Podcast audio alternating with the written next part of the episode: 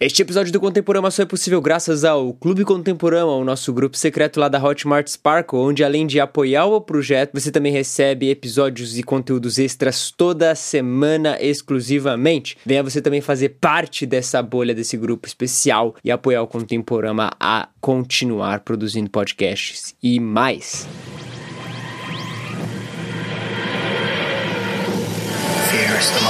Com grandes poderes, vem grandes responsabilidades. How you doing?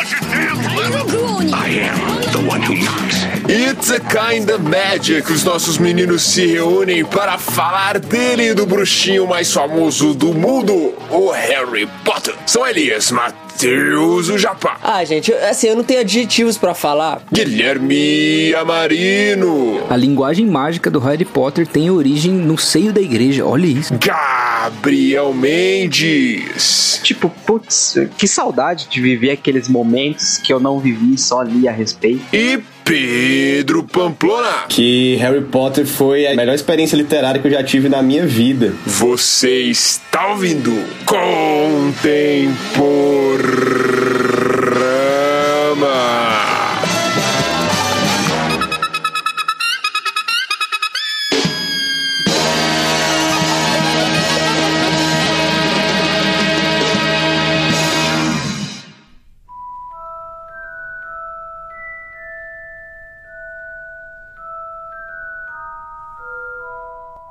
Uma brisa arrepiou as cercas bem cuidadas da Rua dos Alfeneiros, silenciosas e quietas sobre o negror do céu, o último lugar do mundo em que alguém esperaria que acontecessem coisas espantosas. Harry Potter virou-se dentro dos cobertores sem acordar.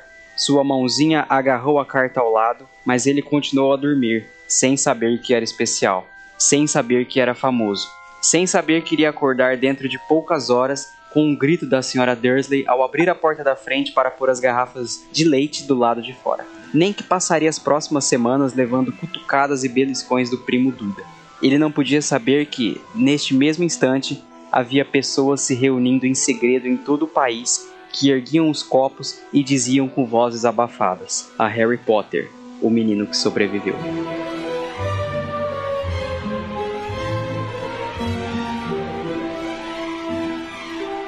É isso! Chegamos em mais um episódio e dessa vez, ah, enfim, chegamos. Enfim, iremos falar atendendo pedidos, tá bom? Ouvintes, vocês pediram, vocês clamaram e aqui estamos falando. Ou, quando você fala atendendo a pedidos, é porque você não gosta do rolê e você tá querendo gravar. É isso?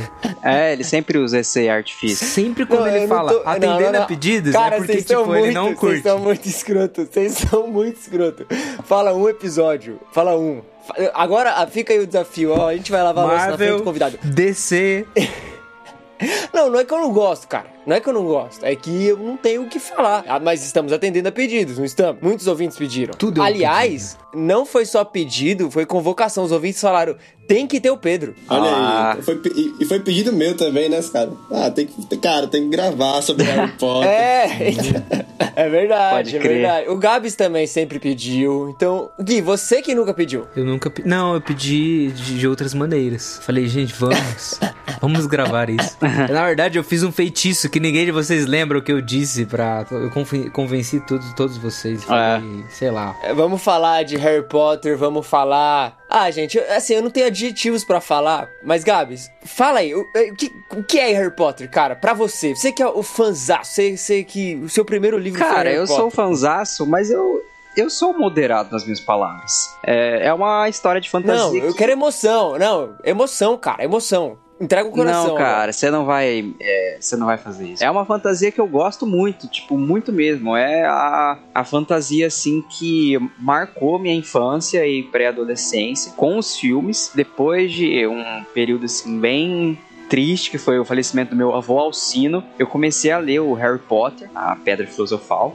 Eu alugava na escola, no SESI. Cara, é o que trazia aquele sentimento de wanderlust, sabe? De você querer viajar pra um lugar que não existe. Então, tipo, me manteve cativo assim durante um bom tempo. E é de vai e vem, né? Às vezes vocês é, conhecem outras histórias, outros personagens, é, deixa um pouco de lado, mas sempre que volta é sempre uma experiência de muito conforto. Assim, Quantos anos você uma tinha? história. Lá em São Carlos, eu tinha uns três anos. Nossa, E você, Pedro, como que. Eu sei que a sua mãe não era muito fã, né? Não, minha mãe não era muito fã, não. Não é ainda. Inclusive, se ela descobrir que eu tô gravando um cast aqui sobre Harry Potter, ela vai mandar aqui umas orações pesadas. a gente corre o risco de ter exposed. A gente Meu põe Deus do céu. um, um título falso. Ela tá mais de, ela tá mais de boa hoje em dia. Disfarçada. Cara, eu vou, não vou poupar minhas emoções aqui, não. Vou repetir uma coisa que, que eu já falei ah, no review, que Harry Potter foi a experiência, a melhor experiência literária que eu já tive na minha vida. Né? E eu vou explicar, eu vou explicar minha história Olha rapidinho, aí. tentar resumir aqui com Harry Potter e, e por que disso, né? Ah, é, Existem duas, duas grandes histórias que eu já li na minha vida. Né? Eu não sou um leitor tão antigo de ficção. Eu comecei, infelizmente, depois de velho. Então eu nunca. Eu não li centenas e milhares de ficções. Já li um número considerável, mas talvez não tanto quanto vocês, ou quanto o Guia que lê faz muito tempo. Mas eu já li duas grandes pra mim: Senhor dos Anéis e Harry Potter. Mas com Harry Potter foi diferente porque eu tenho uma marca na minha vida que às vezes é chata, que é a minha memória. Ela simplesmente apaga. E eu esqueço de coisas que eu vivi e de que eu assisti. Então, nos anos 2000, eu assisti os filmes do Harry Potter, né? Mas, cara, eu esqueci de tudo. Eu não lembro de nada do que eu assisti, né? E aí, ano passado, eu resolvi ler Harry Potter, mesmo os livros. E como eu tinha esquecido de todos os filmes, cara, eu só lembrava de uma informação. A única coisa que eu lembrava era que o Dumbledore ia morrer em algum momento. Essa era a única coisa que eu, que eu sabia, que eu lembrava. Então, quando eu li, foi como se eu estivesse lendo a história pela primeira vez. E ela me marcou muito, muito mesmo. A leitura foi muito impactante pra mim. O fato também de ser sete livros, né? Eu me programei pra ler um por mês, então eu passei aí quase um ano, vamos dizer assim, lendo Harry Potter. E lia e assistia os filmes, e lia e escrevia sobre, né? Porque a mensagem pra mim foi muito impactante desde o primeiro, gostei muito desde o primeiro. Então, uh, Senhor dos Anéis, quando eu li, foi excelente, mas eu, eu já lembrava de toda a história porque eu assisto o filme do Senhor dos Anéis, uh, cara, sei lá, de dois em dois meses eu assisto a trilogia, eu de todo mês. Então eu sabia tudo, de- eu sabia tudo decorado, entendeu? Mas de Harry Potter não, foi um impacto muito grande, por isso que foi a maior experi- experiência literária que eu já tive e marcou muito também, assim. Eu tô lendo de novo, né? Tô lendo pela segunda vez agora. Olha aí, o cara, o cara vai fazer leitura anual de Harry Potter. É igual eu faço com o Senhor dos Anéis. É, olha aí. Acho que as- os livros de fantasia que são bons, você tem que ler mesmo. Você tem que ler de novo, de novo, de novo. É Isso, tem que ler de novo, cara. É muito Tem bom. que ler de novo. Tem um povo que não gosta disso. Eu sou, sou super contra esse- esse negócio de você não ler de novo as coisas, sabe? Inclusive Harry Potter eu tô pra começar a ler de novo, assim, porque eu ganhei recentemente a- o box inteiro, né? Esse do nosso amigo Gabriel. Mas a minha leitura de Harry Potter começou quando eu tinha 11, que é a mesma idade dele, né? Então, eu tô tentando ver aqui, ó, 1 de janeiro de 2000 foi quando lançou, ó, foi nos anos 2000 quando lançou Harry Potter e a Pedra Filosofal aqui no Brasil, né? O livro é de 97, que é o primeiro de É, 97. 97. É, então, assim, quando lançou esse filme, esse livro, a minha mãe, que ela é muito curiosa em, em termos de eh, literatura e tudo mais, sempre foi- eles sempre me incentivaram, assim, meus pais, assim, a ler livro. E eu era aquele cara no- na biblioteca da escola que cada semana tava pegando um livro diferente. Eu jogava, eu jogava aqueles RPG de livro, sabe? Que você tinha que tava lendo assim, aí você chegava numa página, o RPG pedia pra você fazer não sei o que lá. Se fizer isso, vá pra aquela página. Então eu lia bastante esses livros e outros livros assim do Pedro Bandeira, Monteiro Lobato. Já tinha lido alguns do Nárnia e tudo mais. E aí minha mãe me deu esse Harry Potter e a Pedra Filosofal. A justificativa dela pra me dar era assim, olha, é parecido com os livros da Agatha Christie, é tipo um detetive, só que ele é, ele tem umas coisas de magia. E aí, enfim, eu fui lendo, aí eu li o primeiro, li o segundo, eu lembro que eu li até o quarto, assim, nessa fase, assim, é, e fui lendo conforme foi lançando no Brasil. Eu acho que eles lançaram um, um 2000, depois 2001, aí depois 2002 lançou dois de uma vez, acho que o Prisioneiro de Azkaban e o Cálice de Fogo devem ter lançado no mesmo ano. E eram aqueles que tem aquela capinha que tem uns desenhos, sabe? Não é igual esse que, que é mais, sei lá, adulto. Era bem infantil, assim, a capinha. Eu ganhei e aí eu fui lendo, assim. Eu lembro que eu tava numa fase de, de bastante leitura, assim, mesmo. E aí eu gostei do, do jeito de escrita. Foi um dos livros, assim, que ficou me acompanhando bastante até chegar Senhor dos Anéis. E aí, infelizmente, eu parei de ler Harry Potter. Essa questão da, da escrita, a Lia Wyler, ela mandou muito, mas muito bem na tradução. Tipo, é uma das traduções mais cativantes, assim. É, foi uma das, das únicas, se pá, foi a única a traduzir. A, muita gente reclama disso, mas eu não vejo o menor problema. É, foi uma das poucas, ou talvez a única tradutora a traduzir o nome das casas. Sim, É. tudo era traduzido. Tinha Tiago Potter, né? Tanto que quando eu fui É. ver os filmes, eu já tinha lido antes de ver os filmes. Quando eu fui pros filmes, eu tive muita dificuldade em saber os nomes, sabe? Tipo, que era, era bem assim, tipo. Que, que é um Weasley, que é William. E aí eles traduziram como Gui. É, Então. Eu é um dos irmãos, é o irmão mais velho dele, do Ron. Então, eu lembro de ter lido em português, assim, eu fiquei com o nome em português da- da- deles, assim. Que é legal também, né? Não é, sei lá, acho que foi, foi Eu nunca bom. li inglês, né? Eu comecei a ouvir inglês, mas eu acho que eu não cheguei nessas partes do Gui, do Carlinhos, não. Mas eu acho o livro em português muito bom, muito bem traduzido, vamos dizer assim, nas partes que eu ouvi em inglês, né? E deve ser difícil você traduzir ah, algumas coisas de Harry Potter, então, pra mim, pelo pouco que eu sei, o trabalho realmente, concordo com o Gabriel aí, foi muito bem feito. Talvez, assim, talvez, por questão de gosto, eu não traduziria o nome das casas. Seria essa a única. Sim, É. porque Lufa-Lufa fica, fica. Se bem que Hufflepuff, né, também é meio estranho, né? Slytherin, Slytherin. Mas, enfim, Sonserina talvez só gosto pessoal. Mas tá ótimo, cara. Os livros estão ótimos. É, tanto, tanto Slytherin quanto Sonserina, eu acho que eles, eles acabam realmente passando a vibe, assim, do que, que é a casa. Aliás, tipo, palmas pra J.K., porque ela... Esse nível de criatividade dela aí, com nomes e essas paradas, olha, mandou muito bem. Ela achou uns nomes bem charmosos aí pra Isso é muito bom mesmo, cara. Pras casas e pros feitiços e, e outras coisas, realmente, bem bacana. É. Todos os feitiços são latim? Não, tem uns que é, tipo, acho que elas fazem, ela faz uma amálgama, assim, de algumas palavras, junta uma com outra, mas acho que, tipo, rictum sempre, eu, eu acho que não é uma palavra em latim, se eu não me engano. Mas, tipo, sei lá, saiu da cabeça dela. Porque eu lembro que era um negócio muito legal na época, assim. É, você leu Harry Potter e saiu os filmes e todo mundo começava a falar Vingardium Leviosa. Aí ficava falando É. Leviosa, não Leviosa. E ficava todo mundo assim testando. E acho que o conhecimento prévio de latim de muitos dessa geração foi Harry Potter, cara. Pode crer. E não foi com nenhum é, expulsão de, de demônio ou coisa assim, né? Porque é, Supernatural, por exemplo, é, mesma época, né? mais ou menos na mesma época e o povo recitava lá várias, várias orações em latim de expurgo, sei lá o que. Essa questão do latim é interessante porque pra gente que fala uma língua latina já é muito autoexplicativo, né? E eu fico pensando na galera de língua inglesa, né? Eles é um nome que não tem nada a ver com a língua deles, assim, a, a grande maioria, né? Então eu acho que pra nós é muito melhor você conseguir brincar com esses feitiços, adaptar pra nossa realidade. A gente entende, só de a gente falar, a gente entende muito deles, né? Tipo, ah, lumos, e sai luz da varinha, né? É. Aquele que o cara coloca na garganta também, eu acho que é. Ah, esqueci, cara, mas também é muito parecido com, com o de. com o português. É É alguma pra- coisa Vox. Não, não é, é- Não é Vox. Como é o nome? Esqueci, cara, mas é muito parecido. Também tem vários muito parecidos, né? Então, é mais. O Aranha É, é mais Exumai. fácil da gente, tipo, de levitar a parada é levioso, entendeu? Então, acho que pro brasileiro É. ficou ainda mais cultural nosso fazer isso.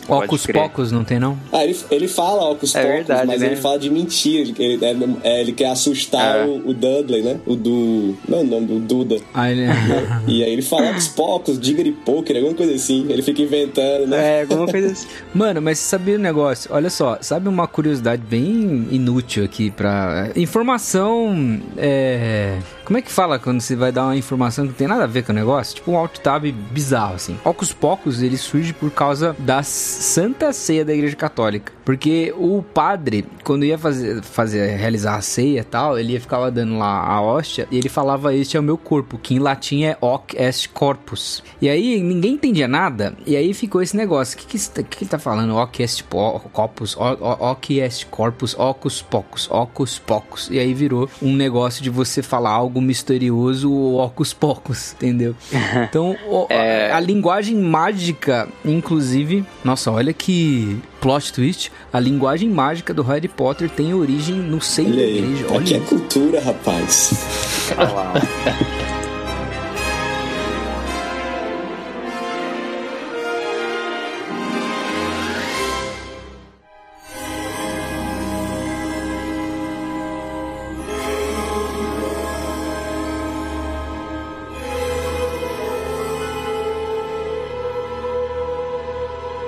Não, vocês estão falando aí de, de tradução, de escrita. Uma das coisas que me chamou a atenção no Harry Potter é a escrita da Rowling. Um dos esses motivos que eu falei que foi a melhor experiência literária que eu já tive, cara, é porque eu acho que aqui, inclusive, Guilherme aí vai se remexer na cadeira aqui. Eu acho que ela ganha do Tolkien nesse quesito que eu vou dizer agora, sabe? Cuidado com o que você vai falar. É jogar lenha na fogueira. Eu acho a escrita dela mais prazerosa de ler, sabe? Mais, mais tranquila, assim, cara. Eu li o. Ah, eu isso é. li a Pedra Filosofal em um dia, cara. E eu acho que eu leria. Eu leria os sete livros em, sei lá, duas semanas se me dessem, assim, ou menos, porque eu tinha que ficar me controlando para não ler mais, porque o tempo passava muito rápido e você não quer parar de ler. Então é uma, é uma leitura que não fica cansativa em nenhum momento. Nenhum momento. Então ela escreve muito bem, cara, muito bem Não, mesmo. isso, assim. isso eu tenho que concordar. E o humor dela é muito. Ela tem um senso de humor. Não sei se é Britânico, coisa né, de. pô? É, de britânico, que é muito parecido com o nosso, assim. Senso humor brit- britânico é o melhor que tem. É muito Concordo. parecido assim com as brincadeiras que eu fazia na escola, tipo, ó, as coisas que eu chamava os meus amigos. Então, rola essa identificação assim por parte do humor, que é um ponto altíssimo, altíssimo, principalmente nos três primeiros livros. Eu acho que especialmente nos três primeiros livros, que é depois do terceiro a coisa começa é, só ladeira abaixo, né? Nos três primeiros livros assim, os momentos de descontração, você se sente parte dos três ali, ou tipo, você se sente parte dos, dos amigos. E é o que me fazia querer, tipo, me desligar assim do que eu tava fazendo e ficar. É que eu já tinha visto os filmes, então eu lia e não, não conseguia não ver os atores e tal, é, encenando tal cena. Mas, nossa, era, era demais. Mas sabe um negócio que era massa? E vocês vão entender o que eu tô falando. O jeito que tem nos três primeiros livros, da rotina da escola, sabe? Isso, isso é legal de você ver. As classes, os professores, os mistérios, tudo. é, eles têm que ir fazer prova, aí tem o jogo de quadribol, aí tem alguma coisa que eles fazem pra. na classe de alguém que descobre não sei o que lá, aí tem as briguinhas entre as casas, os pontos, tudo isso, esse universo de Hogwarts, logo, é, depois do Cálice de Fogo, isso vai meio que deixando de ser o palco central da coisa, né? Porque a história toma uma outra por- proporção. Mas é muito legal, cara. É o que me prendia mesmo, assim, de ver. E aí eu tive a, a experiência de ler o- o- os livros, né? Até o quarto, que foi quando eu li em sequência. Depois eu fui tomar conhecimento dos outros depois. Um ano após o outro, na idade que o Harry Potter tinha, 11, 12, 13 anos. E vivenciar o ano escolar com ele era uma experiência assim, tipo, fantástica. E quando você vai ler de novo, você se sente como alguém de 11 anos de fato. Você se sente como um, um aluno dentro de uma escola. Você sente a, a, a rotina ter que. Você tem que estudar, e você sente a pressão do Natal, dos feriados, ele tendo que voltar, e os amigos dele indo para ir embora, as férias. Então, toda, todos os dilemas escolares eles são tratados muito bem, assim. Esse é um elogio a J.K. Rowling, assim, que eu acho que poucos autores conseguem faz- fazer, retratar a coisa rotineira com um, um clima, uma dinâmica tão boa e deixar a história fluir no meio, sabe? Que você não sente que É você tá mesmo. ouvindo, tipo, ah, tô lendo aqui um capítulo que é só sobre a escola e um capítulo que é só sobre o que tá acontecendo mesmo, só sobre o problema. Não, as coisas são bem dinâmicas. Geralmente as coisas aconteciam, tipo, entre uma aula e outra, ou até mesmo nas aulas. O nome do capítulo não era nada sugestivo, tipo, nossa, agora nesse capítulo vai acontecer alguma coisa. É, Goku mata Freeza. é não tinha nada disso. Então, a história era muito. fluía assim de maneira muito orgânica, não era nada forçado. Nos outros livros, que começa a abordar um pouco mais é, flashback, aí tem uns. Eles tiram um tempo pra contar outras histórias, né? Acho que lá no sexto livro, quando eles viajam pelas memórias e tal, que eu me lembre, eles param um pouco a história da vida cotidiana ali do que eles estão fazendo para retratar outros momentos. Mas nos três primeiros ali, nos quatro primeiros, é muito isso. É uma, eu acho que todo o contexto é ca- cativante para muita pessoa, justamente porque é fácil de se imaginar é um roleplay é, muito muito fácil de realizar, né? Tem gente que vai, tem acampamentos com temática de Harry Potter. Tem, eu conheço pessoas- gente que já foi. Então, vão pra um E castelo é legal pra de caramba, verdade. mano. É legal E pra tem caramba. todas as dinâmicas do, das histórias ali, as casas, o quadribol, as aulas, os pontos. É muito fácil Me você di- Me reproduzir. diz aí onde é depois. É, pode crer. Eu vou perguntar aqui, porque tinha uma amiga, na verdade era uma adolescente, agora já é jovem, mas quando eu tava pastoreando adolescentes, era uma menina que ela foi, cara. Era, é, como é que chamava? Eu vou procurar aqui. Mas eu vou concordo, Já, eu já. concordo demais com vocês. A Hogwarts, né, e, e todo mundo de Harry Potter é muito bem construído pela Rowling, né? E você, você tem aquela questão do limiar, porque o mundo do Harry Potter é o nosso mundo, né? Ele entra só numa estação, né, na estação 9 e meia, né, aqui no Brasil, e, ele pega um trem, ele vai para Hogwarts, mas é o nosso mundo. Então a gente, a gente consegue imaginar que aquilo poderia ser real, né? E a gente, cara, é impossível ler Harry Potter, até assistir os filmes, mas principalmente ler e não querer estar em Hogwarts, né? E não querer a amizade que se tem com Rony e Hermione, não querer pertencer a uma casa, não querer jogar quadribol. É, Ela, ela gasta algum tempo falando sobre todos esses detalhes da escola, né? Inclusive os professores, os zeladores, os fantasmas, os corredores. E isso faz com que a gente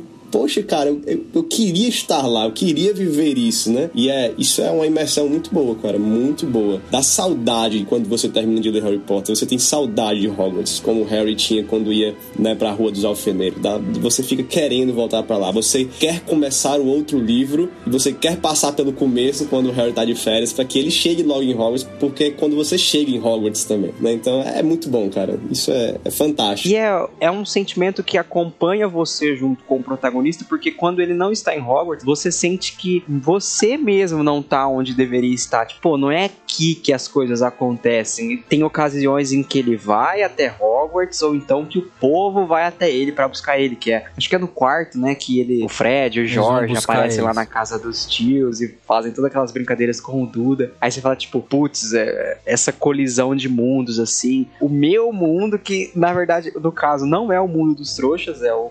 Seria o mundo dos bruxos, tá aqui, tá tendo contato com o mundo dos trouxas, tá mostrando como que, como que pode ser boa a vida de um bruxo e tal. É, é bem legal isso aí. E é o que o Pedro falou. Você sente saudade assim de uma coisa que você na prática não viveu. É uma coisa que você tem só um conhecimento literário ou às vezes visual, né? Mas você fala, tipo, putz, que saudade de viver aqueles momentos que eu não vivi, só li a respeito. Essa é uma parada impressionante da fantasia, da ficção em si, né, cara? Quando eu terminei de ler O Senhor dos Anéis também, eu tinha saudade da Terra-média. E olha que é um mundo bem mais distante de nós do que o Harry Potter, né? Mas eu queria, queria voltar pra Gondor e, e Rohan e Valfenda, né? E, cara, os, os, os autores que conseguem construir mundos assim são impressionantes, né? Porque eles te colocam dentro desses mundos e a Rowling conseguiu fazer isso.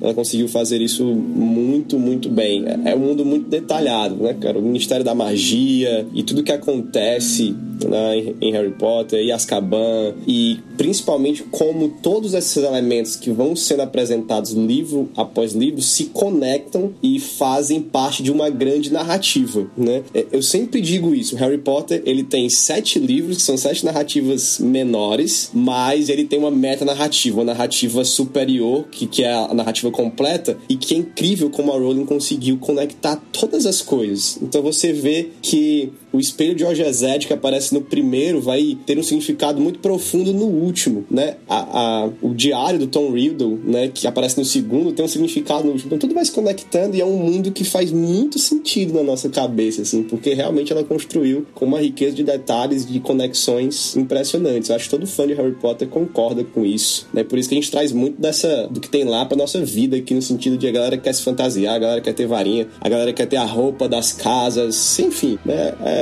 muito bacana. Era uma maluquice no cinema, né? Tu- acho que foi um dos poucos eventos, tirando Matrix, assim, que eu vi tanta gente fantasiada por tanto tempo. Cara, é uma coisa que eu falo. Antes dessa loucura com filme de herói, a bater palma em cinema era só com Harry Potter. Isso é verdade. Durante 10 anos, assim, do cinema, bater palma e gritar e chorar no cinema era só com Harry Potter. Senhor dos Anéis também, mas acabou cedo, assim, na década. É, Star Wars Mano, o acabou Senhor dos cedo Anéis na não década. teve palma, mano. Mano. Eu lembro que teve palma no final, assim, no final do terceiro filme. É, tipo, é, tipo- a expressão, você expressar de, de alguma maneira o contentamento com a obra, né? Mas Harry Potter, que eu me lembre, olha, eu lembro de ter visto assim a partir do Prisioneiro de Azkaban. Eu já falei outras vezes, até o Cálice de Fogo eu lembro que teve pausa no cinema. Eu lembro certinho a cena que é quando o Harry vai chamar a Cho pra ir pro baile. Aí na hora teve pausa, assim, porque eu acho que o filme na época era longo demais, né? Mas era palma, era grito, era choro. E. Ô Pedro, é você bem vai ter que legal. comprar um Play 5, hein, cara? Pra jogar o Hogwarts Legacy. Pois é, fiquei com muita vontade, cara, de jogar esse jogo aí. Vi o pessoal falando, vi o gameplay lá. Tá muito bem feito, né? Eu acho que é a experiência, pode ser assim, a culminação da experiência que a gente tá comentando aqui, de você Isso, exatamente. realmente se sen- sentir parte da coisa. Porque eu lembro quando eles anunciaram o Pottermore, acho que em 2011, não lembro. Nossa, Pottermore. Ainda tem Pottermore? Eu tinha uma com. Existe, mas tipo, foi totalmente reformulado. assim. Tinha aquele. Tinha um- uma comunidade muito famosa na, no Orkut e um site muito famoso chamado é, Oclumência. Tinha toda essa expectativa do pessoal lá de que seria um RPG ou um MMORPG e no fim não era nada do tipo. Mas agora o tão sonhado RPG, o MMORPG de Harry Potter, existe. Você pode ver e um dia ele será jogável. Consegui Então, entrar no meu. Nossa, gente. era uma, foi uma época boa. E o negócio do Pottermore era massa, porque você fazia a sua. Tinha um questionário e ele te dava a casa que você pertencia, né? E acho que isso é uma coisa mais- das mais legais que tem no, no Harry isso, Potter. é. Ainda tem isso. É você descobrir qual é a tua casa e você ter as características da tua casa, né? Você é Grifinória, você é Sonserina, você é Corvinal, você é Lufa-Lufa. E quais são as características? Acho que isso é até melhor do que aqueles testes de temperamento, de personalidade. É. que tem. E as perguntas são muito boas, cara. É verdade. Não são perguntas bestas. Eles te colocam em situações e aí o que você faria, o que você diria. E tem umas ilustrações bem legais. A parte sobre Sim. você ver qual é o seu patrono também. Eles colocam numa floresta e aí vai te dizendo bem o que, que você faria aqui, o que, que você pra onde você iria. E aí sai o seu patrono lá. Qual que é a tua casa? O meu deu Grifinória. Ah! Yeah. Meu também. E o patrono? Cara, não lembro o patrono, cara. Tenho que olhar aqui, deixa eu ver. O Gui é opositor. É, você sabe qual é a minha casa? Você falou opositor aí, deve ser da Sonserina, então. Minha casa é, a- é a oposta aqui, eu sou Sonserina, cara. É, cara. Por incrível que pareça. Não dá pra confiar em você, então. Um enviado das trevas. E meu patrono é uma, é uma Black Mamba. Eita, é pesado então, viu? É, eu acho que a época que eu fiz o quiz eu tava nas trevas mesmo. Mas ó, Pedro Pettigrew era da Grifinória. Então, e Ô Gabi, você é, você é Grifinória. sim, Típico Grifinória, é verdade. O Japa seria Ravenclaw, certeza. É o meu também. A Isabela, a Isabela é Corvinal também. Tá falando aqui. É. Manda o link aí, manda link aí, que eu- enquanto vocês estão falando, eu vou fazendo o teste. É, vai aí. Aí no final eu revelo o que eu sou. É, wizardingworld.com. O meu patrono, eu não tenho nem noção do, de como se traduz isso, mas é um Turtle Whistle Hellcat. Vou botar isso aqui no Google Tradutor. É o gato de alguma coisa. É tipo o gato malhado, assim, não é? Só tem a, só tem a silhueta aqui do gatozinho. Ah, tá aqui. Gato tartaruga. Não sei nem o que é isso. Mas é o meu patrono aí. tem gente que tem pomba de patrono, então eu acho que um gatinho é tudo de bom.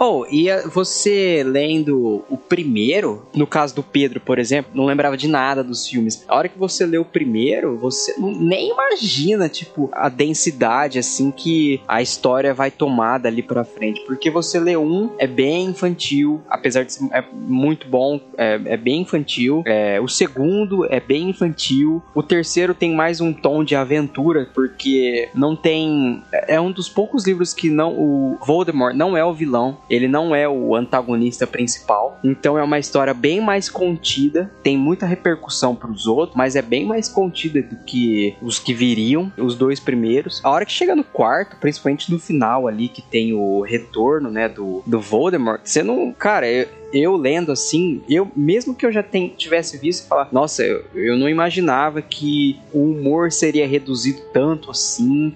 Que os conflitos entre eles, que principalmente no, no Ordem da Fênix, eles reduziram muito, assim, você consegue ver claramente que o Harry tá um chá de galocha no filme, só que no livro ele tá passando por muita coisa. Ele tá, tipo, tendo uma crise real, assim, o cara tá surtado. E você não imaginaria que, que chegaria nesse ponto. Então, a série, como o Gui falou, ela cresce com quem vai lendo. A pessoa que começa lendo com 11 anos, talvez, é, e vai seguindo ali no lançamento, ela vai terminar com 16, 17 anos. E cara, é surpreendente assim como a história muda. Eles fazem essa brincadeira é, com a logo dos filmes, né? O primeiro é aquela logo super dourada, num céu azul, e aí à medida que os anos vão passando, vai ficando aquele céu escuro. No último, o logo da Warner tá todo enferrujado, assim, caindo aos pedaços e tal. É uma maneira visível, assim. Os, os próprios filmes eles vão ficando mais escuros. O Enigma da, do, do, do, Príncipe é um filme que você mal consegue enxergar, apesar de ser Nossa, um filme parte... meio bobo. É no, não, é no primeiro Relíquias da Morte que eles vão numa caverna, ou é no Enigma do Príncipe? Agora eu não lembro. Não, não é no Enigma do Príncipe. O final do Enigma do Príncipe, que eles vão é. na caverna e estão descobrindo o lance da Horcrux, né?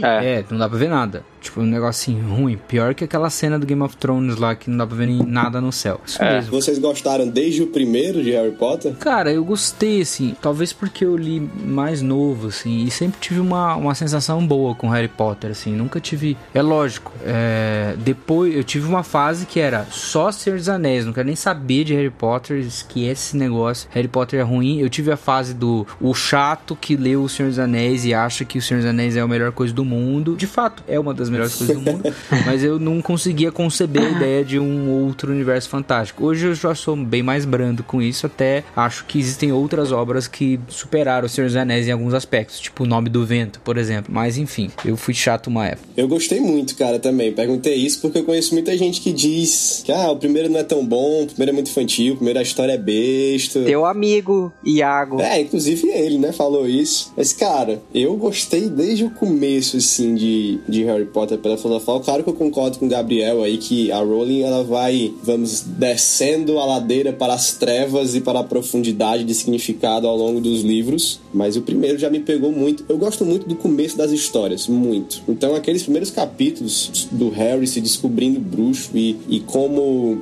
o Rony vai contando para ele sobre o que é a vida bruxa e falando sobre Hogwarts. Ah, eu acho muito bom, cara, muito bacana assim. O final, o final me pegou assim de cheio por apresentar logo de cara qual é o grande tema assim de Harry Potter, que é o amor sacrificial. Então, é. naquelas últimas páginas aqui, eles eles botam, a Rowling coloca isso muito claro assim, eu, caramba, é sobre isso o livro. Então, eu quero ler mais, eu quero eu quero ler tudo, né? Porque foi um amigo meu que a gente gosta muito de ficção e a gente gosta muito de Senhor dos Anéis, e ele sempre me falava: você tem que ler Harry Potter, você tem que ler Harry Potter. E eu nunca, como eu não tinha gostado tanto assim dos filmes, eu nunca tive interesse de ler. E ele ficou insistindo, e aí um dia eu fui na casa dele e ele me deu a pedra filosofal. Ele tá aqui, cara, agora você não tem mais desculpa. Não é empréstimo, eu tô te dando, que até a versão antiga, eu tenho ela aqui. Ele falou, lê, lê aí depois você me diz o que, você achou. E aí passou um mês aqui em casa, mais ou menos um mês e meio, e eu sem ler. Eu falei, não, o cara me deu o livro, agora eu tô mais livre, eu vou ler, vou dar o feedback para ele. E aí quando eu li, eu, não, eu tenho que terminar agora. E aí eu fui comprar todos os outros, porque eu gostei muito da mensagem do final do livro. Até marquei ela aqui para ler. Lê aí, lê aí. Então, quando o Harry tá lutando lá com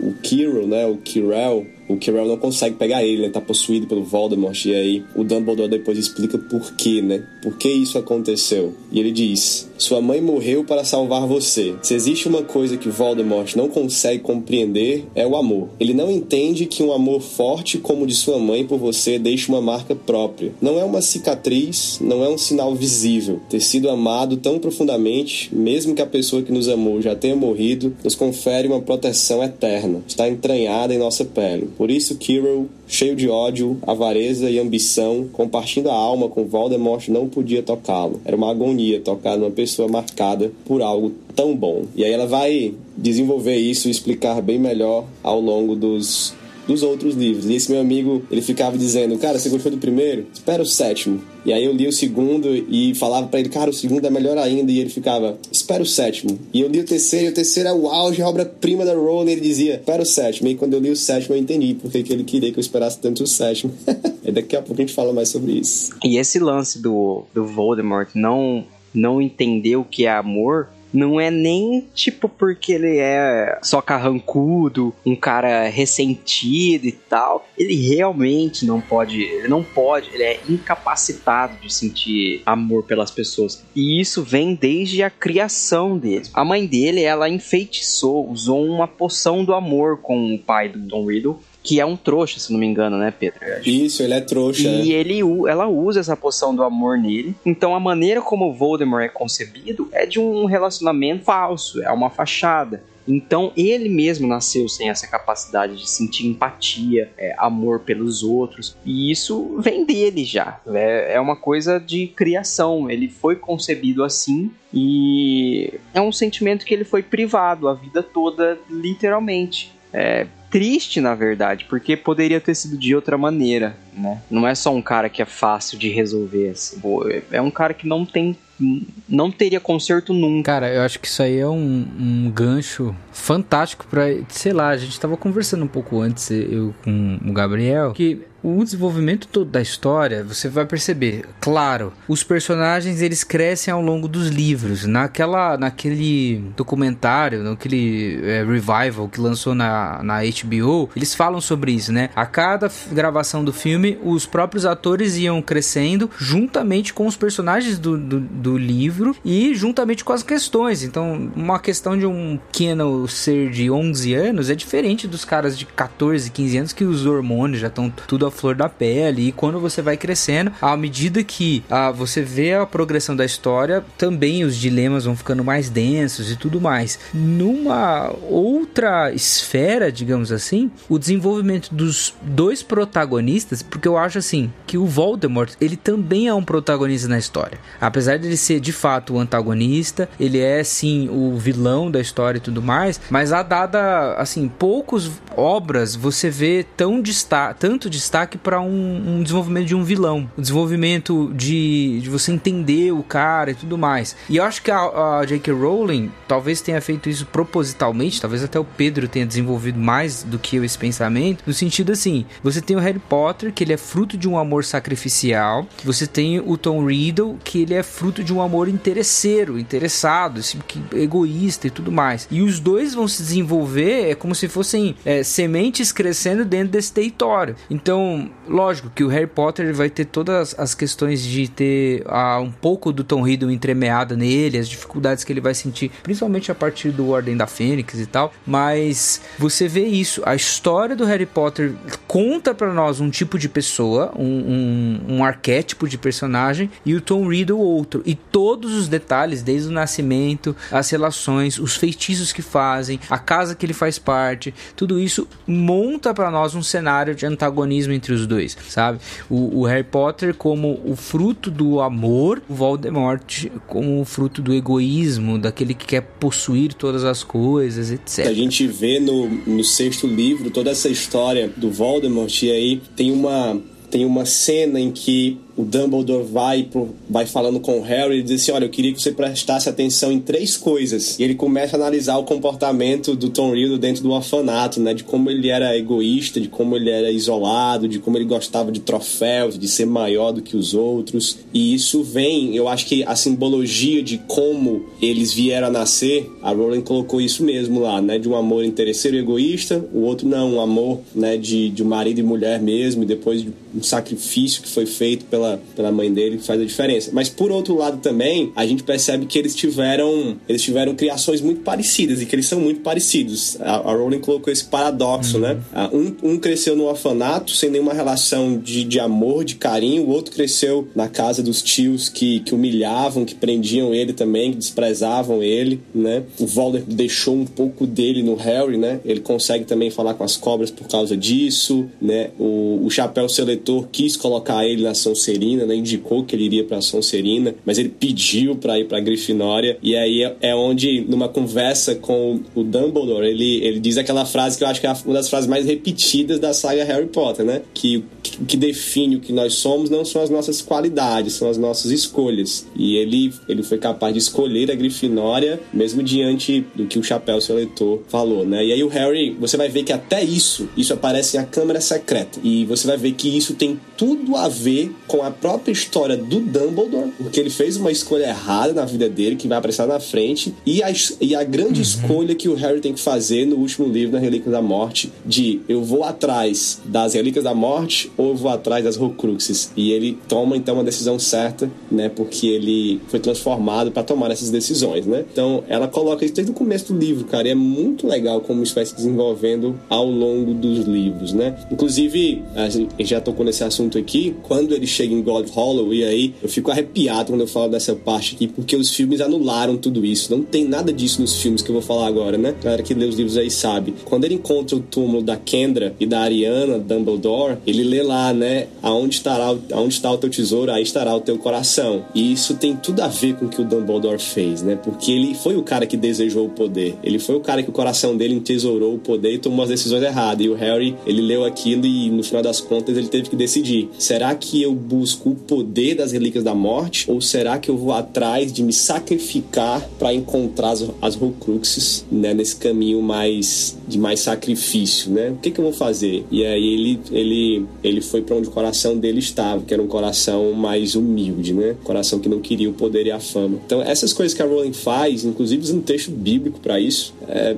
me marcou demais, cara, assim né, me marcou muito. E ela conseguiu colocar uma profundidade assim na, numa história infantil muito grande, muito grande mesmo. Ensinamentos práticos sobre questões profundas, inclusive questões que o cristianismo traz, é, com, como maneiras de viver, o que você, como você tomar decisões, etc. Ela, ela tem isso o tempo todo. Acho que uma das coisas que me marca muito é do espelho de Ogezé, né? Que o, o, o Harry Potter fica olhando aquilo porque ele vê os pais dele e fica lá e fica lá dia após dia até o Dumbledore falar assim, ó, você sabe já o propósito desse, desse espelho, tal. Aquele que vê o espelho tá olhando aquilo que ele mais deseja, vai conseguir ver o que ele mais deseja e tal. E um verdadeiro homem feliz, alguma coisa assim, né? Tipo, o homem mais feliz do mundo, o que, que ele vai ver? Olha, ele não vai ver mais nada, porque ele já tem tudo aquilo que ele precisa. Cara, esse paradoxo dentro do, do espelho é muito legal. E o próprio Dumbledore, se apresentando ao Harry como um mentor para ensinar esse tipo de coisa, mostra um pouco do arrependimento que ele teve, algumas outras frases como tipo, ó, Harry, não faz bem você viver sonhando e você se esquecer de é, viver, de ter uma vida e tudo mais. Lembre-se sempre disso, para tomar cuidado com os seus desejos, desejo de poder e tudo mais. Você vê o Dumbledore agindo como um mentor, mas não um mentor tipo clássico dessa jornada do herói, sabe? O cara vai simplesmente só ensinar ele a lutar, dar um, um ou outro conselho para ele vencer o mal. Não, o, o mentorio do, do Dumbledore, ele é mais preocupado, mais paterno, mais, sei lá, é, é tipo um, um, discipulado um a um mesmo, sabe? E essa relação dos dois, como você falou, não é a clássica relação mentor e aprendiz, porque em muitos momentos da obra você fica, tipo, duvidoso, assim, das atitudes que o, o Dumbledore tá tomando. Tipo, por que, que ele resolve fazer dessa maneira? No livro do Ordem da Fênix, ele ignora o Harry completamente. Ele faz questão de não se envolver com o Harry. A razão por isso é porque ele não quer que o que está acontecendo com o Harry, os problemas internos dele e até uh, o acesso que o Voldemort tem é, à mente dele, ele não quer que isso se torne é, um problema maior para o Harry e nem para os amigos dele. Ele não quer que o, o Dumbledore, o Dumbledore não quer que ele seja um meio prejudicar o Harry e nem de que o Harry dessa, dessa maneira acabe prejudicando a vida dos outros. Isso é uma coisa que no sétimo livro você vai ficar pensando, tipo, putz, será que todos esses momentos do Dumbledore com o Harry eram de preocupação, de puro desejo de resolver o problema logo? Porque é uma coisa que o Snape vai falar, né? Fala assim, mas você criou ele esse tempo todo como um porco pro abate. Você ensinou tudo isso para ele, manteve ele no lugar em que ele deveria estar para que isso acontecesse. E o próprio Voldemort vai falar isso em um, no embate dos dois na frente da escola inteira. E o Voldemort fala: ah, você nunca teria chegado aqui se o Dumbledore não tivesse é, te controlado com as cordinhas dele, né? Então é uma relação muito ambígua. Você passa tipo o livro todo vendo como que o Dumbledore é um cara dedicado,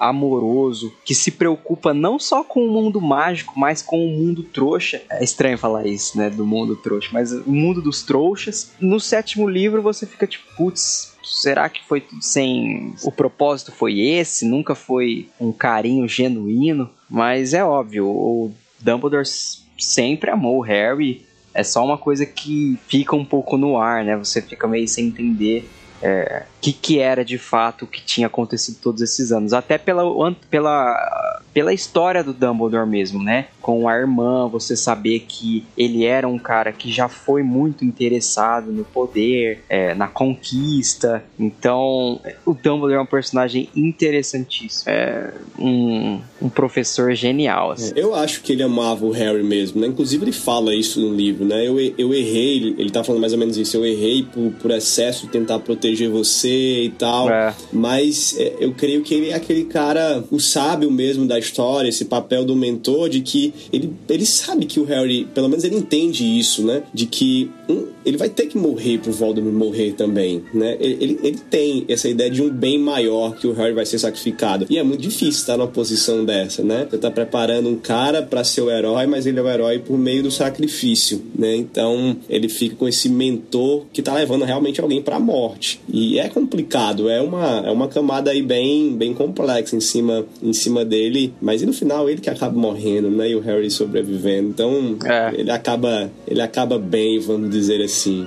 Né? E tem uma, tem uma citação aqui que eu peguei também que explica muito o que a gente está falando agora que é do Enigma do Príncipe. E esse diálogo é muito bom, cara, porque ele vai mostrando que o poder, que o grande poder que o Harry tem é o amor. E o Harry fica meio. Ele fica meio assim, é, grande coisa. Eu, eu sou capaz de amar, e daí, né? E aí o Dumbledore fala assim: Resumindo, você está protegido por sua capacidade de amar, disse Dumbledore em voz alta. A única proteção eficaz contra a fascinação por um poder como o de Voldemort. Apesar de todas as tentações que você suportou, de todo o sofrimento, o seu coração permaneceu puro, tão puro quanto era aos 11 anos quando você se mirou no espelho que refletia o maior desejo do seu coração e ele lhe mostrou apenas o caminho para frustrar Lord Voldemort em vez de imortalidade ou riqueza. Harry, você faz ideia de como são raros os bruxos que poderiam ter visto o que você viu naquele espelho? E eu acho sensacional, porque quando o Rony olhou, ele viu exatamente isso, né? Fama, riqueza, campeão de quadri... É, campeão verdade. de quadribol. Ele seria um cara que provavelmente iria pro lado de Voldemort em troca disso. O Harry não, o Harry viu sua família, ele só queria o amor familiar, né? Inclusive por isso que ele conseguiu tirar a pedra filosofal do espelho no final do primeiro livro, né? Porque ele estava desejando só aquilo que, que era necessário para salvar ali o pessoal, né? Salvar os amigos dele. Então, esse é o ensinamento de que o amor às pessoas, o amor que nós temos, nos protege dessas tentações de passar por cima das pessoas ou desprezar as pessoas para conseguir o poder, a fama, as riquezas. E o Harry tinha esse coração que o Dumbledore viu desde o primeiro livro, né? Desde aquele primeiro Nossa. momento. Então ela vai construindo isso e é, e é muito bom, cara. É muito bom. Você mencionou o, o Rony, é muito engraçado mesmo, como talvez se ele não tivesse cruzado o caminho com o Harry, as características dele que fazem dele um alguém da casa da Grifinória talvez nunca tivessem sido externados. Ele não era um cara corajoso, durante boa parte da história, a história ele é bem covarde, só que ele é muito, ele aprende a ser muito leal aos amigos dele. Você descobre que essa, esse desejo dele por fama é, e por reconhecimento vem da família. Não que ele não tivesse sido amado na família, mas ele nunca reconheceu que foi amado nem pela família e durante boa parte dos livros nem pelos amigos. Tudo que ele tinha na família dele era nada era novo, tudo era reciclado dos outros. Os outros, os irmãos dele tinham muito mais prestígios na escola. A garota dá a entender que ele é apaixonado desde o começo. Uh, é muito melhor que ele em tudo. E o melhor amigo dele é o é o escolhido. Então o cara tá tipo, ele é o rejeitado, ele se sente o rejeitado em todos os aspectos, mas é porque ele não reconhece o quanto ele é amado pelos amigos dele, pela família dele. Então esse é um outro personagem que muita gente fala. Os, os fãs de hoje, né? Os que aparecem hoje, assim, os mais jovens, falam que o personagem é tóxico que ele é agressivo, abusivo, mas não, ele é um personagem tipo tão complexado com ele mesmo, isso acaba respingando na relação dele com os outros. Mas ele é um personagem o motor humorístico da série, né? A cota de humor fica boa parte nas mãos dele, mas ele é um cara tão frustrado assim, é, em tantos momentos por não ser bom o suficiente, por não ter o dinheiro suficiente. Tem uma hora que ele chega a exclamar assim, e não em tom de humor, mas em um tom triste, que ele odeia ser pobre, ele odeia na condição que ele tá. Então, nossa, cara, tem tanto personagem assim que não só o Voldemort e o Harry, mas que vão crescendo assim em maturidade, você vai entendendo a, a cabeça dos caras que é, o que era uma cabeça de criança, por que, que ele era assim com a Hermione no primeiro livro, porque assim, ele era muito chato. Você acha que no filme ele era é, vacilão, mas ele era muito pior. Tipo, ele era o tipo bully. Ele realmente maltratava a garota. Era grosso, desprezava, nem queria estar tá perto. Nossa, é um personagem que me chama atenção. Assim. Ele tem uma certa redenção, né? Porque quando ele, ele se depara com todas essas questões quando ele destrói a Horcrux, né, o se vê diante de todas aquelas aqueles problemas internos ele fala assim, o cara que foi menos amado, sai uma aura do colar, fala assim, o cara que foi o menos amado pela mãe, o mais esquecido entre os amigos. E aí o Harry e a Hermione nessa visão começam a se beijar, tipo, o melhor amigo dele e a garota que ele ama, ele meio que destrói de maneira simbólica isso, né? Porque é quando ele pega a espada e põe um fim nesses nesses nessas questões internas dele. As duas coisas que vocês falaram, assim, tipo, o comentário do Pedro e agora o, o que o Will tava falando, me lembra muito. Isso tem no num filme chamado Shadowlands, que é sobre uma, uma porção da vida do C.S. Lewis, assim, é a porção quando ele resolve casar com a Joy Davidman. O C.S. Lewis já tá em Cambridge e uma das palestras que ele dá nessa época, ele fala o seguinte, ele fala assim, é uma provocação, abre aspas. Eu não sei se Deus, ele quer que sejamos felizes felizes. Ele começa provocando isso. E ele fala assim: Eu creio, e quanto mais eu vivo, eu creio, que ele quer que nós sejamos capazes de amar e sermos amados. Então, essa é frase do Lewis dentro dessa provocação que tem um pouco a ver com o que a gente estava falando, do amadurecimento do Harry Potter, com que o, o, o alvo diz pro Harry do, do lance da capacidade dele de amar, o amadurecimento dele, e ao mesmo tempo a capacidade de, por amar, influenciar outros que talvez seriam incapazes de amar também, que talvez se renderiam à fama, sabe? E é justamente isso, quando eu coloco o poder ou a felicidade última a, acima do amor, eu não consigo nada. O que eu caio é justamente no egoísmo, no individualismo. Eu vou cair é, simplesmente em conquistar todas as coisas a custo das minhas amizades, a, da, da boa a,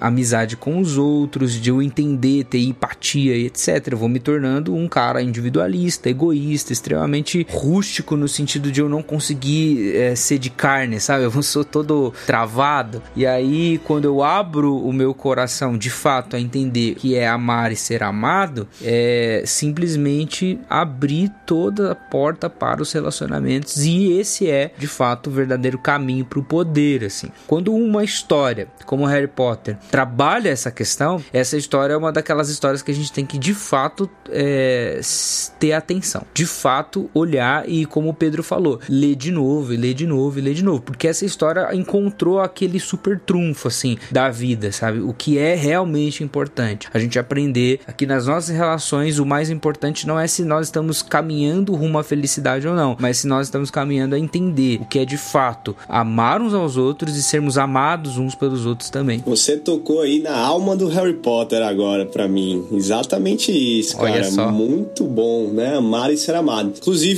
a, a Rowling, ela, ela é mais profunda do que eu imaginava no Harry Potter, né? Quando a gente lê a Pedra Filosofal, ela colocou mesmo assim, até brincando aqui com o título do livro, ela colocou uma pedra fundamental em A Pedra Filosofal que, que nos mostra como é todo, todas as histórias, todos os outros livros têm a mesma estrutura e toda a história maior, essa meta narrativa do Harry Potter também tem a, também tem a mesma estrutura. Ela, ela usou muito da alquimia para escrever sobre, sobre a Pedra Filosofal, que é era a grande busca da alquimia, né? Se diz na antiguidade, no período medieval. E aí a, a, vai a aulinha de alquimia para vocês aí, hein? Ouvintes. Tinha três fases no processo alquímico, vamos dizer assim, né? O objetivo era você pegava alguns elementos, né, e você transformaria eles por meio de um processo, vamos dizer assim, químico entre aspas, né, e meio mágico, também místico, você transformaria isso na pedra filosofal, que é um tipo de elixir ah, para vida eterna ou para você transformar as coisas em ouro, né? Era, era a ideia, né, da galera. E é isso, as pessoas, esses metais que eles pegavam, as pessoas geralmente os alquímicos aí, os alquimistas, né? Eles passavam por uma fase chamada nigredo,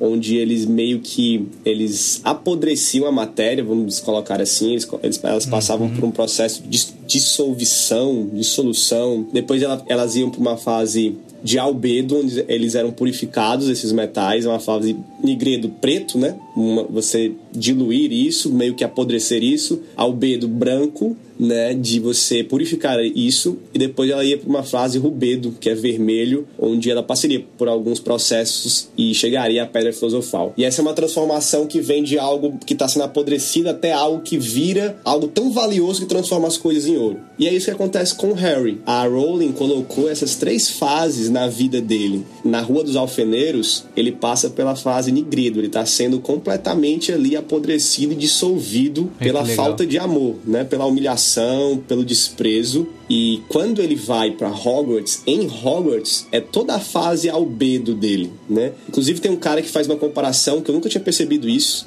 de que alvo Dumbledore é Albus Dumbledore, né? É o Dumbledore branco. Então por isso seria a fase albedo dele e a, e a Rowling fez isso de propósito, né? E aí ele passa por essa, por essa fase onde ele, em Hogwarts, ele aprende justamente o que o Guilherme disse, né? A amar e ser amado. Né? No, no Expresso de Hogwarts tem uma parte quando ele se encontra com o Rony, ele compra os doces lá com o dinheiro dele, né? Que ele é super rico. E a Rowling diz lá que ele nunca teve ninguém para dividir alguma coisa. Ele não sabia o que era isso e agora ele sabe. Então ele não está aprendendo só a ser amado, mas ele está aprendendo a amar, porque ele não sabia. E a fase rubedo dele é justamente essa fase de onde ele precisa se sacrificar para as pessoas que ele aprendeu a amar e ser amado. Então ele faz isso em todos os livros, praticamente todos os. Eu acho que em todos os livros o Harry passa por algum tipo de, de morte, seja simbólica, seja literal. Ele passa por algum tipo de morte e ele passa por algum tipo de ressurreição. É verdade. Né?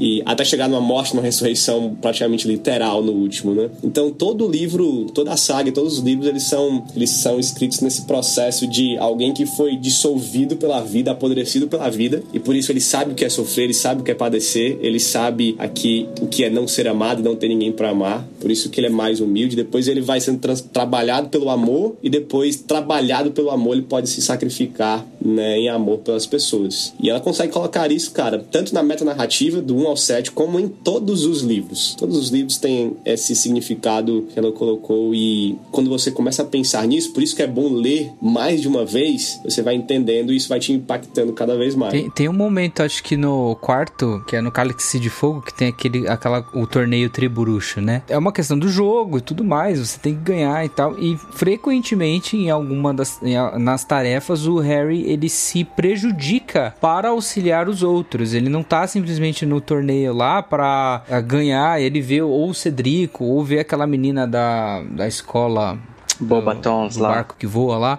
Eu não lembro é, o nome dessa escola. Batons, alguma coisa é. assim. Ele salva a menina e ele, é, tipo, ele vai ser prejudicado, sabe? E isso eu acho legal porque essas pequenas, esses pequenos sacrifícios do Harry têm consequências positivas depois, sabe? Que poderia não ser nada, sabe, pra história. Poderia ser simplesmente deixar passar, beleza, olha só. E ficar só no lance de você, leitor, se preocupar com isso e ver que, ó, o Harry e tal. Mas ele tem algumas consequências positivas em relação ao sacrifício sacrifícios que ele faz. Isso vai, de certa maneira, e foi para mim, ensinando valores muito importantes, sabe? Tipo, valores, olha, é uma competição, mas peraí, se tem alguma situação dessa, eu tenho que fazer isso, sabe? Porque esses livros, a, a ficção, ela ensina você a se comportar também, sabe? É inevitável, você vai ver um, um herói, você vai se espelhar nele, você vai ver comportamentos, alguma hora você vai lembrar desse comportamento que ele teve você vai replicá-lo na realidade, sabe? Tem até esses momentos dele de compaixão, de amor, é, que vão render frutos anos depois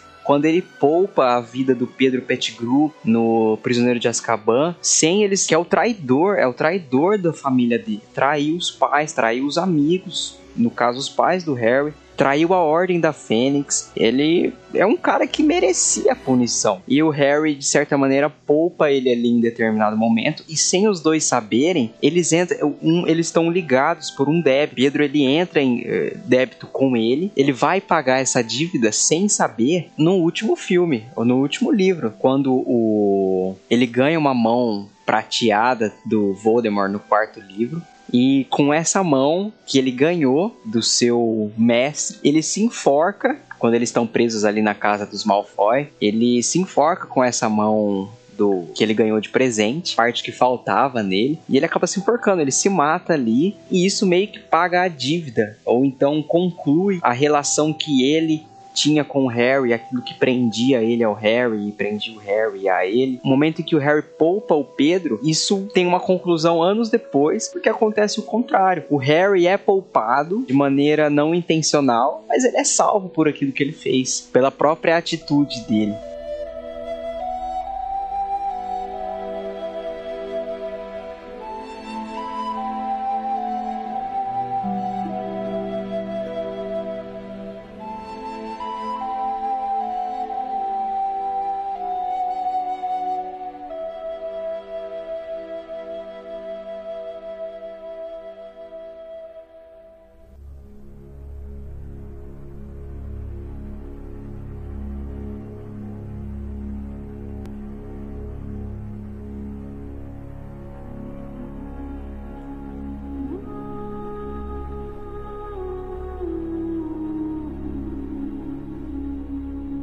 Tem muito ensinamento bom, né, cara, em Harry Potter. Tem muita coisa pra gente, pra gente aprender, né? Eu vou fazer uma, vou fazer uma afirmação ousada aqui, de novo. Já vi algumas pessoas dizerem eu até concordo em parte de que quando a gente olha para O Senhor dos Anéis, o grande protagonista de O Senhor dos Anéis é a Terra-média, né? Que o Tolkien deu um foco muito grande na Terra-média, colocou os personagens lá para contar a história da Terra-média, né? E eu vou dizer algo parecido com Harry Potter. O grande herói, o grande protagonista de Harry Potter é justamente aquilo que a gente está falando aqui, é o amor sacrificial. Quando você olha para todas as vezes que o Harry venceu o perigo e venceu ou, ou, se salvou da morte, venceu Voldemort. Todas as vezes não foi ele que venceu, foi o amor sacrificial da mãe dele que direto ou indiretamente venceu aquele perigo para ele. Então, na Pedra Filosofal foi assim. Na Câmara Secreta ele tem esse momento de, de, de vitória, né?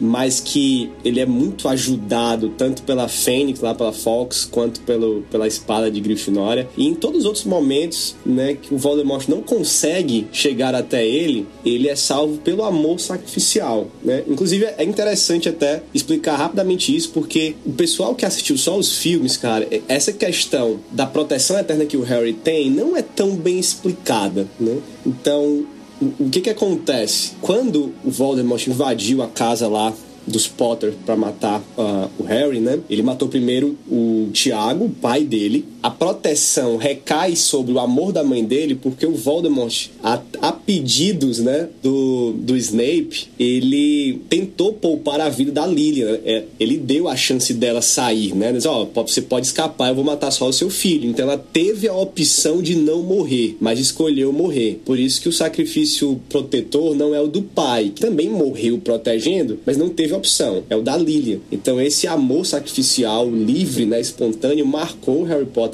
para sempre. E aí o Voldemort não conseguiu, o Avada Kedavra não consegue, né, vencer o amor sacrificial. Né? A maldição da morte não consegue vencer a bênção do amor. E aí ele fica marcado por isso. E onde o sangue da Lilian está e o que é o mesmo sangue dele, né, ele está protegido. É por isso que ele precisa sempre voltar para casa do, dos Dursley, né? Porque lá ele mora com a, mãe, com a irmã né, da Lily, né? Então ele não pode sair de lá, né? Até, até a maioridade dele, ele tá protegido. O Voldemort não consegue tocá-lo lá. E quando o Voldemort aparentemente mata ele no último livro, ele não morre também, não por qualquer poder dele, mas o Dumbledore lembra ele, né? De que ele, o Voldemort, fez um sacrifício com o sangue do Harry e que ele voltou à sua forma física por conta do sangue do Harry. Então, nas veias do Voldemort corre o sangue do Harry. E aí, enquanto o Voldemort estiver vivo, o Harry também estará vivo, né? Então, ele sempre é salvo pelo amor sacrificial. Ele chega até o final por conta do amor sacrificial, né? Não só o dele, né? Mas principalmente o da mãe dele e o dos amigos dele, o de Dumbledore, o, o do Lupin e o do Snape também, né? Que, que eu vou falar disso no final. O melhor personagem de Harry Potter. Pô, mas eh, já que você puxou esse gancho aí, é, tem outros momentos que vocês acham que são muito diferentes entre o livro e o filme, assim, tipo, que isso, cara, se isso fosse explicado, talvez enriqueceria bem mais os últimos filmes. Eu não sei se a minha opinião é igual de vocês, mas assim, os últimos filmes, o Relíquias da Morte, assim, eu não acho tão bom assim. Eu acho os, alguns outros dentro da série melhores, assim. Mas se essas questões fossem explicadas, talvez melhoraria um pouco o filme. Mas aí, no livro, todos eles, existem coisas que vocês achariam que seriam dignas de ir pra, pra tela do, do filme? Sei lá, se existisse uma versão fictícia estendida dos Harry Potters, não sei lá. Eu acho que a conclusão seria muito melhor se eles tivessem dedicado mais tempo no Ordem da Fênix e no Enigma do Príncipe. Toda a história do, do Voldemort é capada, assim, do sexto livro. Eles transformaram, do sexto filme, eles transformaram o sexto filme numa comédia romântica dark. Então, a capa do livro, que é o, o Harry e o Dumbledore nas memórias, Tipo, isso você perde do filme. Você fica mais nas questões amorosas ali deles e tal. Então você teria muito mais impacto e conhecimento sobre o personagem do Voldemort, porque basicamente a história dele tá ali. Você vê algumas partes pontuais como o orfanato, né? Ele questionando o Slughorn sobre a Azor Crux, mas você não tem aquilo que faz o personagem ser o que é e por que ele é assim. Por exemplo, assistindo os filmes, você não descobre, você não sabe porque cada ano é um professor diferente que dá aula de defesa contra as artes das trevas. No livro, isso dá a entender que é uma azaração, né, uma maldição que o, o Voldemort faz sobre o cargo, porque ele vai pedir pro Dumbledore deixar ele lecionar em Hogwarts, né? Isso durante a Primeira Guerra Bruxa. E a intenção, o Dumbledore sabe que a intenção dele não é ensinar, mas é ganhar seguidores, né? É, fazer a cabeça dos alunos, meio que começar uma revolução por dentro, assim. E aí a aparência dele já tá toda transformada também, ele já tá com uma aparência mais de cobra, e o Dumbledore não permite, ele não aceita, né, que ele faça parte do cargo, e aí ele sai e amaldiçoa o cargo. Então por isso, mais de um, ninguém acaba ficando por mais de um ano na mesma, lecionando nessa matéria você alguns detalhes que são bem poucos assim você acaba perdendo. Eu acho que nos primeiros filmes não, não tem tanto impacto, mas nesses dois que são onde estão as maiores informações assim sobre o passado e o que está acontecendo atualmente na série é onde mais faz falta. Outra coisa também é que eles substituíram o, o Dobby pelo Neville nos filmes, né? Tudo que o Dobby faz nos livros, é quem faz é o, é o Neville. Dá a planta pro Harry lá no quarto livro, quem acha a sala precisa. Então pode tirar um pouco o peso da morte do Dobby no final. No geral, o que eu vejo é, são essas informações importantes, assim. A falta de informação importante. É, eu concordo, cara, com você. Essa parte do Dobby aí, Inclusive, eu já vi outra pessoa falando disso, eu não sei quem, mas também concordei. Porque ele aparece no Câmara Secreta e depois ele simplesmente desaparece, cara. Ele só vai aparecer, eu acho que no Relíquia da Morte, no filme do Relíquia ah. da Morte. Aí você fica com aquela morte que, beleza, tem um certo peso, mas não é como o peso de quem lê os livros, entendeu? Porque ele aparece, eu acho que em todos os livros depois é. da Câmara Secreta. E ele faz coisas importantes. No torneio Tribucho, né? Ele é que ajuda o Harry, né? E você sente a perda do Dobby. A Wink também não aparece que, que é, é que verdade. É no cálice de fogo, né? É a bêbada lá, né?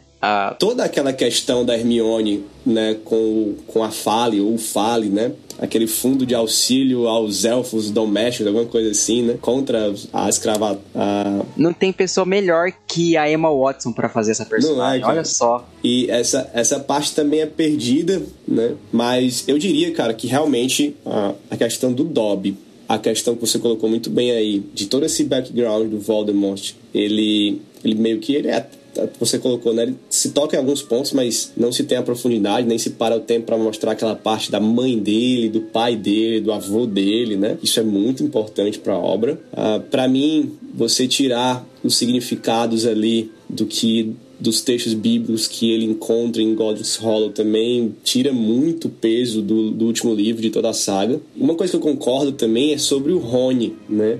O Rony ele é um personagem bem melhor nos livros do que nos filmes. Uh, inclusive, a mesma coisa que fazem com o Dobby e o Neville, eles fazem com o Rony e Hermione. Algumas frases e algumas posturas que é o Rony que tem nos livros, eles passam para Hermione. Como, por exemplo, uh, no Prisioneiro de Azkaban, no final ali, quando eles quando eles estão na Casa dos Gritos, quando o Sirius Black parece que vai matar o Harry, quem se coloca na frente para defender o Harry e a Hermione é o Rony. Ele que diz: ó, se você quiser matar o Harry, você vai ter que matar a gente primeiro. Mas no filme é trocado isso, é a Hermione que fala, né? Inclusive tem outra cena também, agora não me lembro, que mas tem uma, uma frase que é muito marcante que é do Rony nos filmes, nos livros, e que nos filmes eles passaram pra Hermione também no Prisioneiro de Azkaban. Então ele fica muito como esse cara assim mais bobão, sabe? É, é o alívio cômico, né? Mas nos livros ele tem um, um papel melhor, assim, né?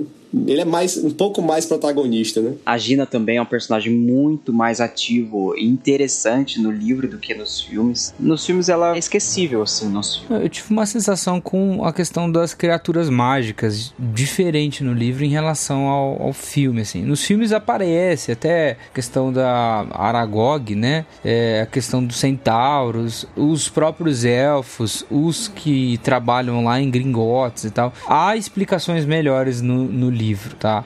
Há muito mais explicações. Com, com aquele filme do Harry Potter sem Harry Potter, que é o do... Animais Fantásticos. Animais Fantásticos, dá uma certa explicada melhor, assim, tipo, desse universo fantástico de animais, criaturas mitológicas, criaturas místicas, criaturas de outras dimensões que só quem é, viu a morte consegue ver e tudo mais. Explica um pouco melhor isso. Mas nos filmes eu achei muito raso, perto do que poderia ter de riqueza em relação ao que a gente gente tem nos livros e tal. Principalmente aqueles animais que o, o Hagrid fica trazendo, sabe? É, no, nos livros você tem toda essa. Você acompanha essas aulas do Hagrid de, do trato nas criaturas mágicas, né? Então você tá, se, você se depara ali com um monte. Realmente, nos filmes parece um mundo muito mais é, palpável nesse sentido, tipo, parece que é um mundo real ou então um mundo fantástico que tem vergonha de ser fantástico. É, talvez tenha limite de orçamento para ser fantástico é. também. é que chega aí no último filme, para quem viu só, viu só os filmes, e aí você vê na batalha final lá um monte de bicho que você tá cheio de gigante, lobisomem, tem o Zé, o pássaro. Nossa, eu não vi quase nada disso nos, nos filmes, né? Era uma vez ou outra, e agora tá tudo junto, misturado. É, é eu lembrei de uma coisa agora que tem umas coisas nos, nos filmes assim que é meio zoado, assim né? Por exemplo, você pega Hogwarts, no primeiro filme, no segundo filme, o castelo é de um jeito, no terceiro ele é diferente. Quando você chega à Relíquia da Morte, é um castelo totalmente diferente, né? Os caras foram mudando, é. assim, de cenário, né? Ah, alguns atores também mudam, né? Ah, o Dumbledore, porque o ator morreu, uhum. logicamente, mas outros vão mudando por outras questões, né? Sim. né? E tem umas paradas assim meio, meio estranhas assim nos filmes. Mas o que eu ia dizer é que essa é uma impressão minha assim, né, de que nos filmes também não fica muito bem explicado a questão da profecia. Pelo menos para mim, a gente não consegue entender muito bem o que é aquela profecia, né, que o Voldemort, por que o, o Voldemort foi atrás do Harry, né? E, e nos livros você tem isso explicado, né? Que a Trelawney, né, a professora lá de adivinhação, ela, ela fez uma profecia numa entrevista de emprego com, com o Dumbledore, né? E ela e disse, é engraçado e... que ele não vai contratar ela, né? Porque é, ele viu que ela é uma charlatã. Tipo, Exatamente. Tipo, só, praticamente causa vencida, que você não ela, vai ser professor Ela só acertou duas vezes, né? Nessa e na que ela faz com o Harry, né? É. E aí lá tem explicando, olha, é o, o menino, a criança que nasceu nesse período tal e que os pais já enfrentaram o Voldemort três vezes, escaparam e o Voldemort vai, vai, vai marcar ele como um igual. Inclusive, nos filmes também não dá para entender muito bem essa questão de é o Harry, é o Neville, quem é dos dois, e, no livro está bem melhor explicado, assim, né? Inclusive com aquela questão de não foi nem a profecia que determinou o destino Que determinou dos dois, quem seria, né? é. Mas foi o próprio Voldemort que acreditou na profecia e o porquê ele acreditou foi que ele tomou ação e isso fez com que a profecia se tornasse verdade. E nos filmes não fica muito bem explicado, assim. Os filmes têm, têm umas falhas, assim, de roteiro, assim, para mim, que, que são complicadas. Essa questão da profecia é muito incrível, como que se ele tivesse atrás do Neville, seria o Neville, né? Porque acho que é um, um garoto nascido ao final do mês sétimo, cujos pais tenham enfrentado o Voldemort três vezes. Tanto o Neville quanto o Harry estavam, né, na, no balaio aí. Harry nasceu no dia 31 e o Neville no dia 30. O Voldemort acabou, ele mesmo escolheu quem seria o seu. de que maneira aconteceria a sua queda, né? E só que o final é uma coisa que eles falam nos- tanto nos livros quanto nos filmes que o fim que os pais do Neville levou foi tipo é, é pior do que o final do da, da Lilian e do Tiago, porque eles foram eles nunca revelaram os segredos da Ordem da Fênix, se manteram leais a Dumbledore e, e a causa, e eles foram torturados de uma maneira, cara, tipo, pelo, pelo feitiço do Crucio, eles for, foram tão torturados pelo feitiço que eles enlouqueceram. Essa é uma parte que faz muita falta no filme também, no Ordem da Fênix, que é quando eles vão pro Hospital dos Bruxos, o Sandmungus, e lá eles veem o Neville com a avó dele visitando os pais. Porque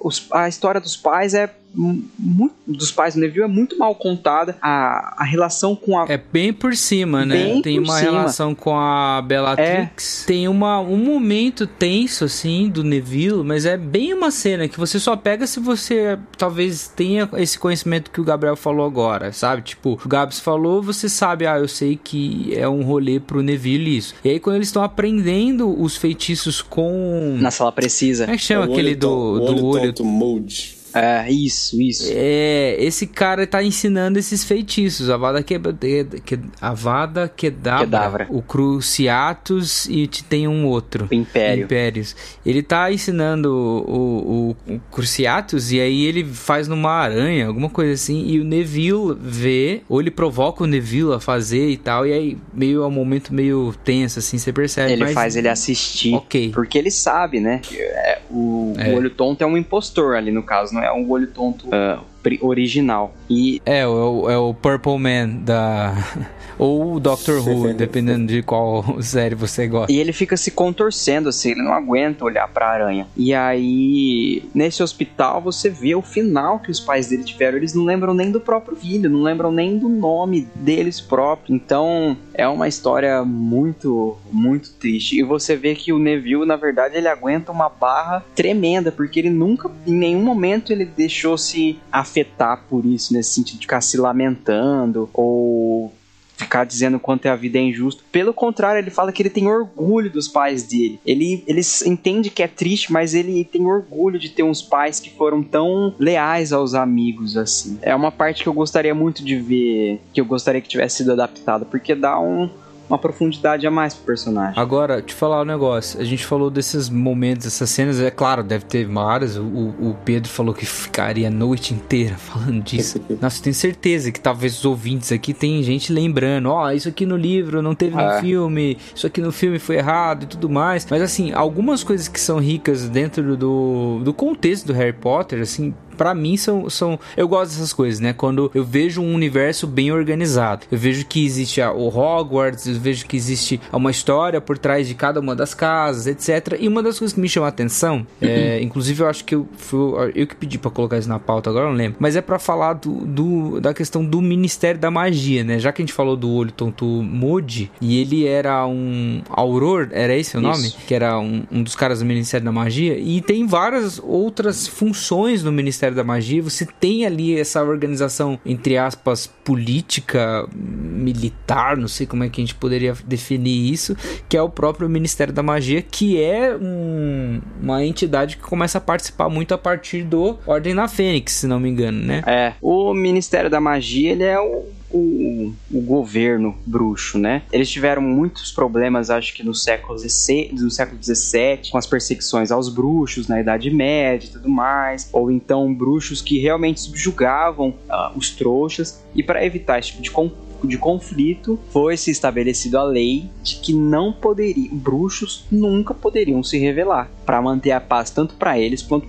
para os homens. Tanto é que quando o Voldemort é derrotado pela primeira vez, ainda nos anos 80, nos anos 90, o pessoal começa a comemorar e tal. E a Minerva até acha que muitos quebram essa lei e a Minerva ela acha infantilidade né, esse tipo de, de atitude deles e tal, de comemorar mostrando quem eles são. Mas enfim, o ministro da magia ele tá aí para garantir que essas leis bruxas sejam cumpridas e principalmente para manter o mundo bruxo por debaixo dos panos. Essa é a função do do Ministério da Magia e do Ministro da Magia. E aí tem tem diversos cargos, né? Os Aurores, que são os, os PM, bruxo. Ah, o Aurora é tipo um PM ou é tipo um Polícia Federal? Ah, cara. é diferente? Eles são enviados em diversas missões. Dá para dizer que são tipo do É um- reconhecimento. É um bop. É, É um BOP. são do reconhecimento. Divisão de reconhecimento da Attack on Titan, o BOP. SWAT, é. né?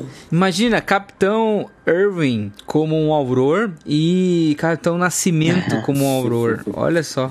Cara, sabe o que é legal do Ministério da Magia? É porque ele passa justamente aquela ideia de que isso é real, entendeu? Dá, tra, ele traz mais realidade pra história, porque fica, vocês ficam realmente se perguntando, e aí, como é que é o relacionamento dos bruxos com os, os trouxas? E às vezes acontece algumas coisas no mundo dos trouxas, né? Que aí o pessoal lá, que é até onde o Sr. Weasley trabalha, tem que trabalhar pra fazer eles esquecerem ou pra ajeitar as coisas que os bruxos foram lá e desajeitaram nesse relacionamento entre, entre os trouxas. Então, a- o Ministério da Magia é essa ferramenta assim que a Rowling usou também pra tornar as coisas mais reais. E é muito legal. Eu não sei agora se é no Relíquia da, da Morte, eu acho que sim. Vocês vão me corrigir aí, Gabriel. Mas quando a gente tem a informação de que o primeiro-ministro da Inglaterra, ele sabe da existência do Ministério É, da Magia, né? Ele, ele tem reuniões com o ministro da magia, né? Isso é muito legal. E eles debatem lá. Parece que ele é, ele é aquele tipo, ele é a única pessoa que sabe disso. Como se fosse o segredo que vai passando de ministro em de primeiro-ministro em primeiro-ministro, né? E Mano, isso é muito legal bacana, cara. caramba. Muito bacana. Eu acho assim. que é no. Eu, se eu não me engano, é no Enigma do Príncipe, eu acho. Não vou lembrar também, é porque no Enigma do Príncipe eh, eles meio que começam a atacar o mundo dos trouxas, né?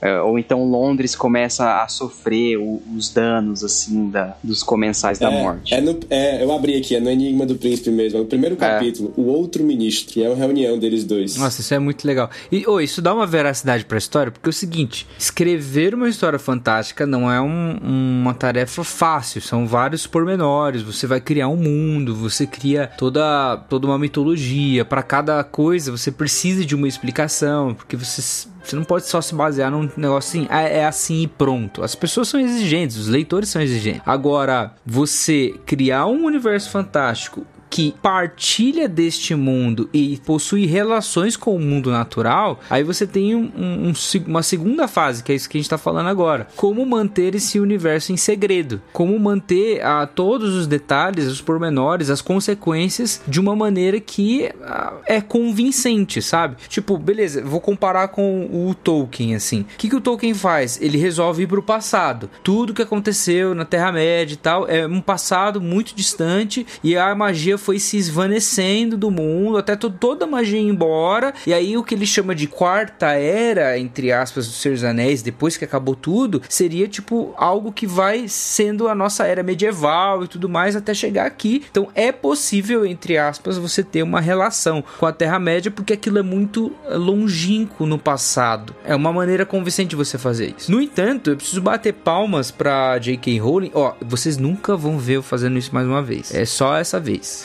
De ah, falar o seguinte: o que ela fez é melhor. Porque ela conseguiu trazer uma relação pro presente de algo mágico, sabe? Trazer uma relação do universo totalmente mágico com o universo de agora. E aí a, a relação fica mais fácil. Você vê os ônibus, você vê telefone, você vê tecnologia e tudo isso se envolvendo no meio da história, sabe? Inclusive, é o pai do é o Weasley que, tipo, faz ideia de como que é a tecnologia. no Aquela mundo, pergunta, Tipo, cara qual é a função de um patinho de borracha? E, tipo, eu não sei, mas eu também quero saber É, agora. a principal dúvida dele é como os aviões voam. É. Ele sempre tá querendo saber isso, né? Muito bacana mesmo. Essa questão também fica muito clara na Copa do Mundo de quadribol, né? Que eles explicam lá como o Ministério da Magia esconde o estádio e todos os bruxos que estão lá e os feitiços que eles usam e os, as chaves de portal. Então ela explica lá também. Claro que sempre vai ter furo, né? A gente tem que ter uma suspensão de descrença aí, mas, Ah, mas é bem é bem legal assim o que ela fez, né? E toda essa explicação dela é, é muito bacana sobre o Ministério da Magia. E o o Arthur Weasley, ele vai explicando muito do ministério, né? Ele é aquele personagem didático que vai dizendo é assim que funciona, é assim que a gente faz. Ele coleciona tomada, né? Ele vai, ele é meio louco assim. Cara, a família Weasley, Weasley, ela é a família das pessoas, cara. Porque a minha mãe é a senhora Weasley e o meu pai é o senhor Weasley total. Cara, total. É impressionante, cara. É impressionante como ela pegou os arquétipos assim da família. É a família tradicional brasileira. Com certeza, todo, todo brasileiro conheceu uma família Weasley. Todo brasileiro. Principalmente cara. na igreja. E, e todo, assim. Principalmente porque é aquela casa que você ia todo final Isso. de semana e você dormia lá. Isso. É a minha Sabe? casa, cara. É a minha casa. Era a minha casa, exatamente. Sabe, aquela casa que, tipo, todo, todo mundo ia pra lá, ficava todo mundo, aí a mãe surgia do nada com uns bolinhos, ou com um pão com presunto e queijo, ou com salgadinho, ou com sorvete, toda hora, assim. Era sempre assim. E aí, do nada, o pai vinha, não, tu, eu aluguei um filme pra vocês verem, ou vamos, não sei lá. Vamos, daí, com quem que todo mundo ia de carona? Com eles também. Botava 8, 9, 10. Cara, teve uma vez que a gente colocou 13 adolescentes dentro de um carro. Nossa. Então, cara, é essa família. Uma vez a aí. gente foi pra um rolê pós-culto, você pode perguntar pra Isabela, depois tem foto. Tinha umas nove pessoas dentro do carro e a gente não, tipo assim, ia saindo, sabe? Parecia quando você estaciona a limusine e vai descendo um, aí desce o outro, aí desce o outro. Bizarro, mas realmente. Aqueles carrinhos de circo, sabe? Quando tem os palhaços no E circo, tem aquela assim. parada que toda mãe faz, que o amigo que tá visitando, ele é o protegido, ele é, ele não faz nada errado, né? Aí E o filho é o- o Verdade. Harry é o tá lá desobedecendo junto, fazendo e acontecendo, e o cara é só no Rony, e quando ele vai, ela vai falar com o Harry, oh, coitadinho e tal, não sei o É, é verdade. Toda mãe faz isso, cara. Aí dá bronca no É. filho, né? Olha o que você tá fazendo com ele. Ele não era assim. Ele era bonzinho. É verdade. muito bom, cara. Todo mundo queria passar o Natal. É outra coisa, sim. Todo mundo queria ir pra Hogwarts, todo mundo queria também ir pra Toca, né? Passar o feriado lá junto com os Weasley. Principalmente é, o Fred e o Jorge, né? Que no quinto livro, assim, eles chegam no, no ápice de, de travessura deles, que é quando eles deixam a escola, né? E, cara, vendo os filmes criança, eu nunca entendi que eles tinham. Tipo assim, pra mim, era, eles já eram realmente o último ano, o último ano deles, mas pra mim eles tinham concluído. E só nos, nos livros mesmo que eu tive a noção, tipo, nossa, eles eles abandonaram a escola, eles nunca se formaram em Hogwarts. Um personagem que ficou de olha, cara, no livro isso é tão legal, porque tem um personagem que é o responsável pelas, pela pregação de peça com os alunos nos livros, que é um fantasma. Na verdade, eles chamam de um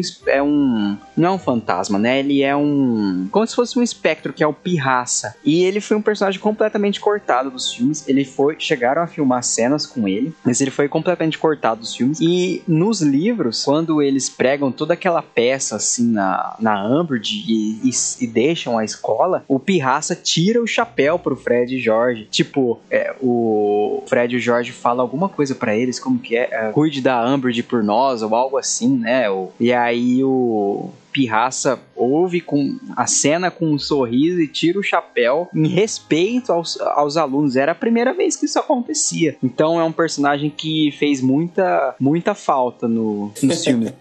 Cara, sabe que o, o Barão Sangrento, eu li Harry Potter depois que eu li Duna, né? E aí sempre quando eu lia sobre o Barão, Ah. sempre quando eu lia sobre o Barão Sangrento, eu imaginava o Barão Harkonnen, cara, o cara gordão e tal. É. Até que eu cheguei numa descrição dele que ele é magro, né? E eu fiquei, Ah. eita, cara, estragou a minha, a minha imaginação aqui. Imaginação. aqui, né? Confundido. Ei, Gabriel, mas sabia que eu acho que, a minha opinião pessoal, assim, né? Cortar o pirraça foi um acerto, cara. Eu achava muito chato quando ele aparecia. Ah, é, ele era realmente muito chato e muito Achava, maldoso. é, cara, achava muito chato, assim. Não fez falta, né? Assim, é tipo, só pra cutucar o Guilherme, é tipo um Tom Bombadil da vida. Existe até cena com ele já. Faz sentido. Se você pesquisar no, no Google, tem uma, uma imagem oficial dele. É, já vi. E- já vi que e- o pessoal gravou com ele, né? Ficou de fora mesmo. Cara, isso pra um ator deve ser meio É, deve ser chato. tenso, né, caramba, cara? Você grava toda a parada lá e. Mas deve acontecer direto isso nesses É, o, filmes. Pir- o Pirraça no livro, ah, eu só acho que ele aparece demais, entendeu? É. Se ele fosse um fantasma que aparecesse como os outros, pouco, aqui e ali, né? Seria mais legal, acho que mais normal. Mas ele- aparece demais e às vezes são coisas nada a ver com a história, assim. Ele tá lá aparecendo, infernizando a vida da galera.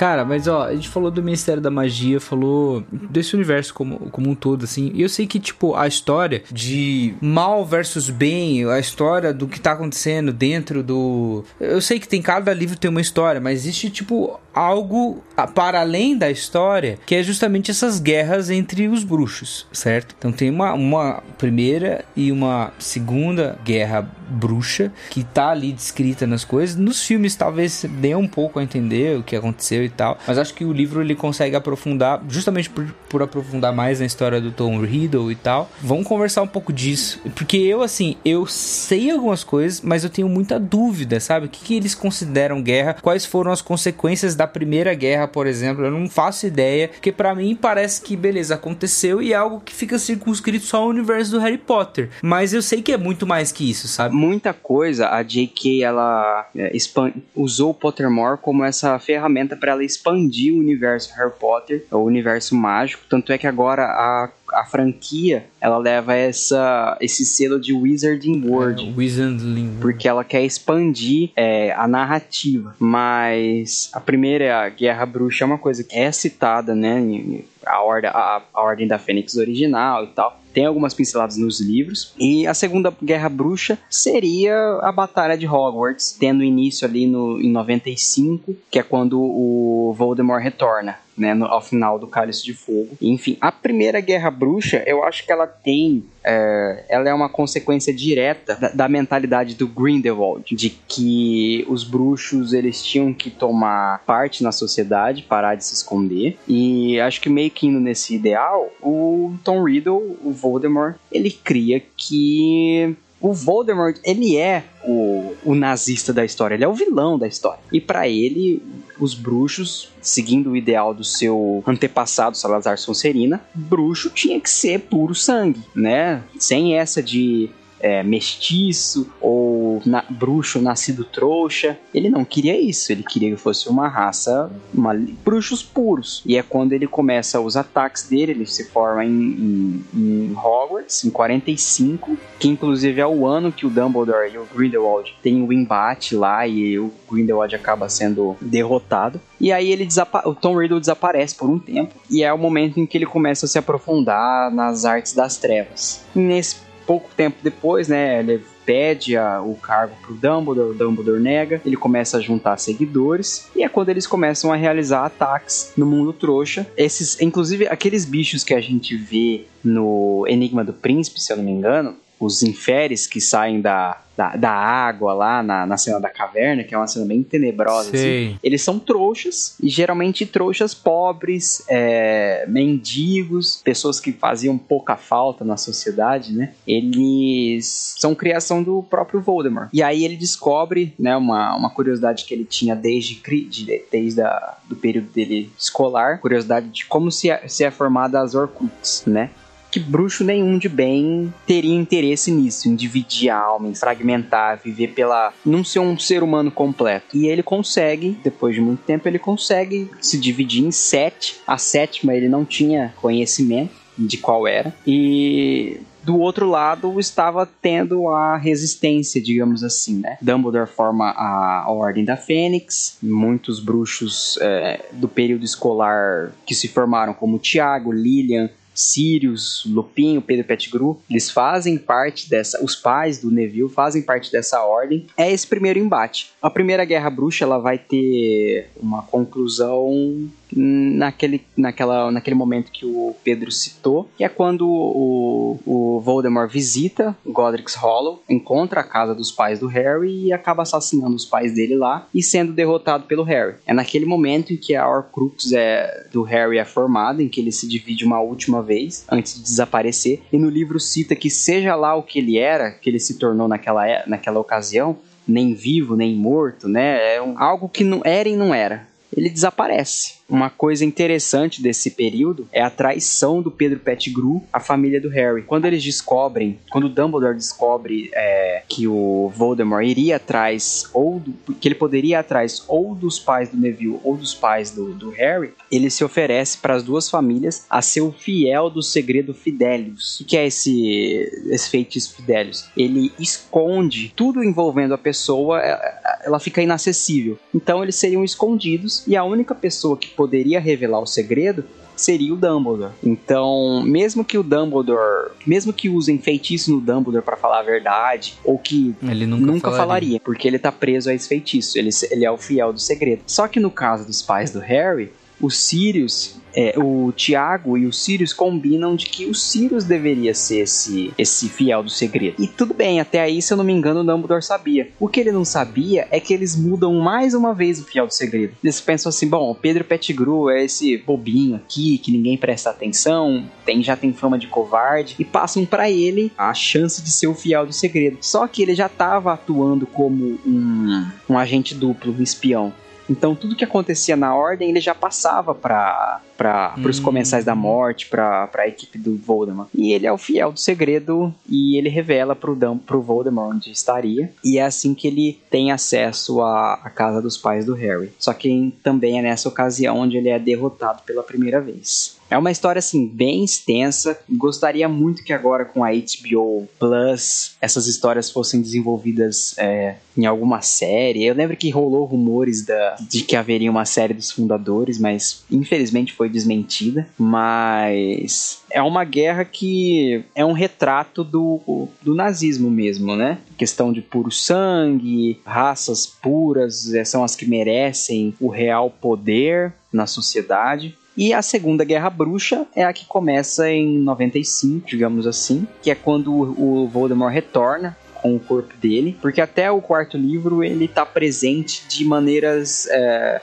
que não, não são ele de verdade, né? Não é o personagem completo. É sempre as, ele é sempre um parasita. Precisa de outras formas para aparecer. Nesse ele consegue o corpo dele de volta, graças ao Pedro Pettigrew, traidor. Ah, rola um assassinato, né? A morte do Cedrico. Ele usa o Ced- Cedrico para é, reviver, né? Tem um, um Não, não, desse. ele meio que ele mata mesmo o Cedrico. Só que ele usa, como o Pedro falou, ele usa o sangue do Harry, né? O sangue do inimigo. E mas é graças ao a ajuda e o auxílio do Pedro Pettigrew que ele retorna, que ele ganha um corpo pra ele. Só que o que acontece? O ministro da magia não acredita. O Cornélio Fudge não quer que esse tipo de coisa aconteça debaixo da governança dele. Então ele decide Uhum. abafar o caso e taxar tanto o Dumbledore quanto o Harry de louco. Que aí é o Ordem Que da é a Fênix. Ordem da né? Fênix, que ele. Que aí eu acho muito doido, cara. Eu acho muito da hora. Na verdade, assim, acho que quando eu vi esse filme no cinema antes de ler o livro, porque eu tinha parado no quarto.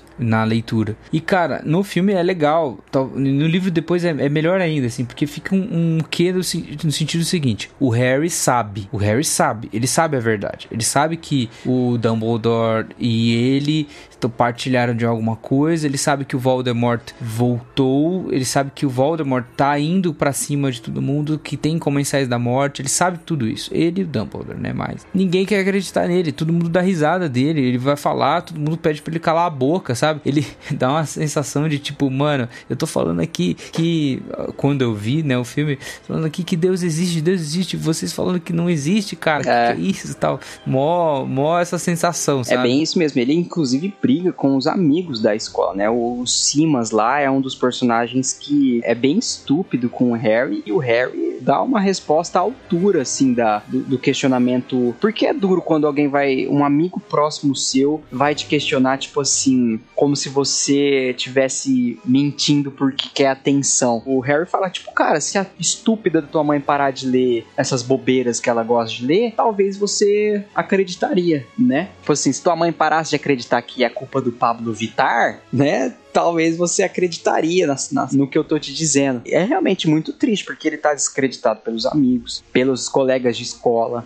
pelos professores. A Umbridge tem uma política ali de anti-mentira que é completamente cruel, né? Você vê que ela é uma pessoa maldosa mesmo, ela quer judiar do Harry, quer judiar dos alunos. Intencionalmente, não intencionalmente, ela tá sendo um agente do mal ali naquela ocasião, porque ela não tá servindo o bem como deveria, ela tá servindo é, ao Voldemort quando diz que os alunos não têm que estudar magia prática, né? Só a teoria. Então é uma situação angustiante, assim. O Dumbledore perde o cargo, né? Perde os cargos e as, os direitos dele como professor e diretor de Hogwarts. Só que no final do, da, da história do Ordem da Fênix acontece o que a gente já sabe. O Cornélio ele vê que ele estava errado, que o Voldemort realmente voltou e por conta disso ele é obrigado a renunciar ao cargo, porque a população bruxa vê que ele uh, não foi um bom governante, né? Ele ocultou a verdade, talvez ele até soubesse que era verdade não quis demonstrar que isso estava acontecendo durante a, o governo dele, e aí isso se segue até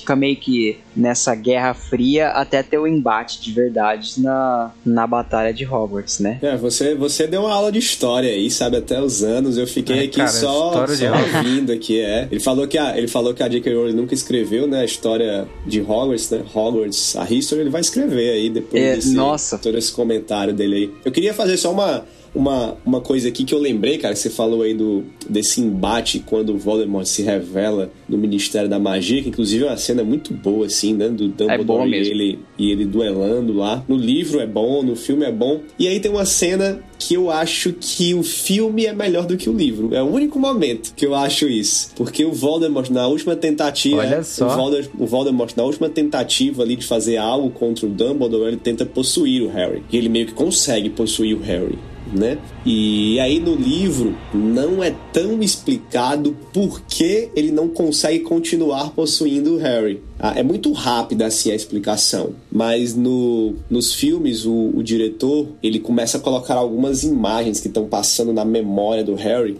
dos amigos dele, da relação de amor que eles têm. E aí isso impeliu Voldemort para fora, fez um tipo de exorcismo, né? O amor mais uma vez salvou o Harry ali. E no filme isso é mostrado em imagens, no pensamento, na lembrança.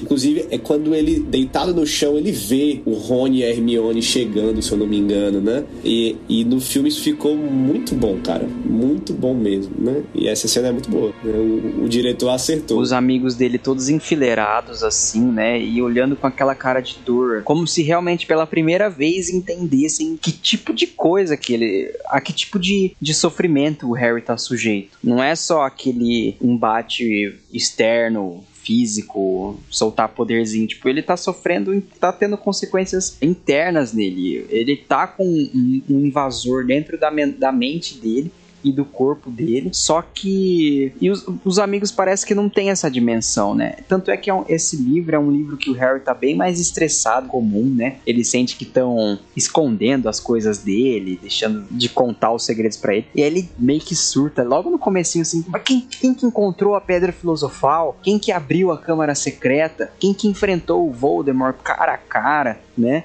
Por que, que vocês estão escondendo isso de mim, sendo que olha o tanto de coisa que eu tô passando? Realmente é uma cena muito, muito boa do, do filme. Acho que todo o embate ali no Ministério da Magia é muito legal. A morte do Sirius, assim, que é uma coisa que acontece de maneira muito, muito rápida e é uma perda muito significativa pro Harry, porque talvez de fato fosse a única família dele, né, que é o padrinho dele. Eu lembro que na época tinha até teoria, assim, de que se ele iria voltar ou não, né, se ele realmente tinha morrido. Mas é uma cena bem dolorosa lá dele, Lupin agarrando ele e ele dando aquele grito sem som. Só que é o que acontece. Nessa, nessa ocasião, o Cornélio ele vê que Voldemort realmente voltou e ele é obrigado a, a a sair. Entra um outro ministro no lugar que eu esqueci o nome dele, mas ele morre também um coisa de um ano depois. Na aquele ministro que vai e entrega o, o Luminador pro, pro Rony, né? O conto de Bidu Bardo pra Hermione e o Pomo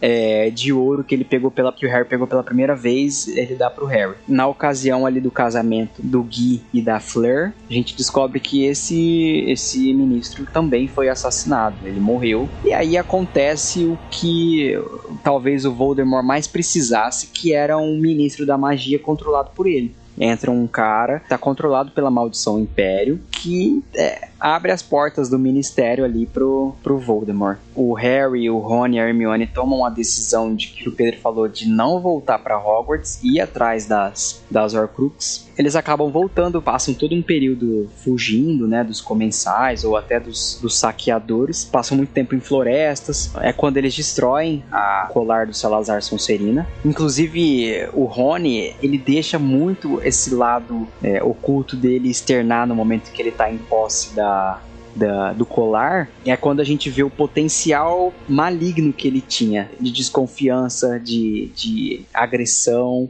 É um potencial pro mal que ele tinha mesmo e que o Harry e os amigos e a família meio que seguravam, que o colar externava isso nele. Tem até a cena muito emocionante deles voltando para Hogwarts depois de toda essa situação, né, no final da, do Relíquias da Morte parte 1. É mais fácil comentar pelos filmes, né, os acontecimentos do livro do que o contrário, porque você tem a, a divisão. A referência. É, no É. final ali do Relíquias da Morte, parte 1, o, o Voldemort, ele vai atrás do Grindelwald, tava escondido no castelo dele, o e ele, ele mata o Grindelwald. No livro, o Grindelwald debocha do, do Voldemort, né, tipo, do nome dele, faz piadinha com ele, e no filme mostra como se ele fosse simpático com o Voldemort, né, de revelar de cara, assim, onde que a varinha das varinhas tá, mas no livro, se eu não me engano, ele não revela, mas ele acaba destruindo o túmulo do Voldemort, pegando a varinha das varinhas, e é quando ele vai parte para Hogwarts. Hogwarts já tá tomada pelo Snape, né?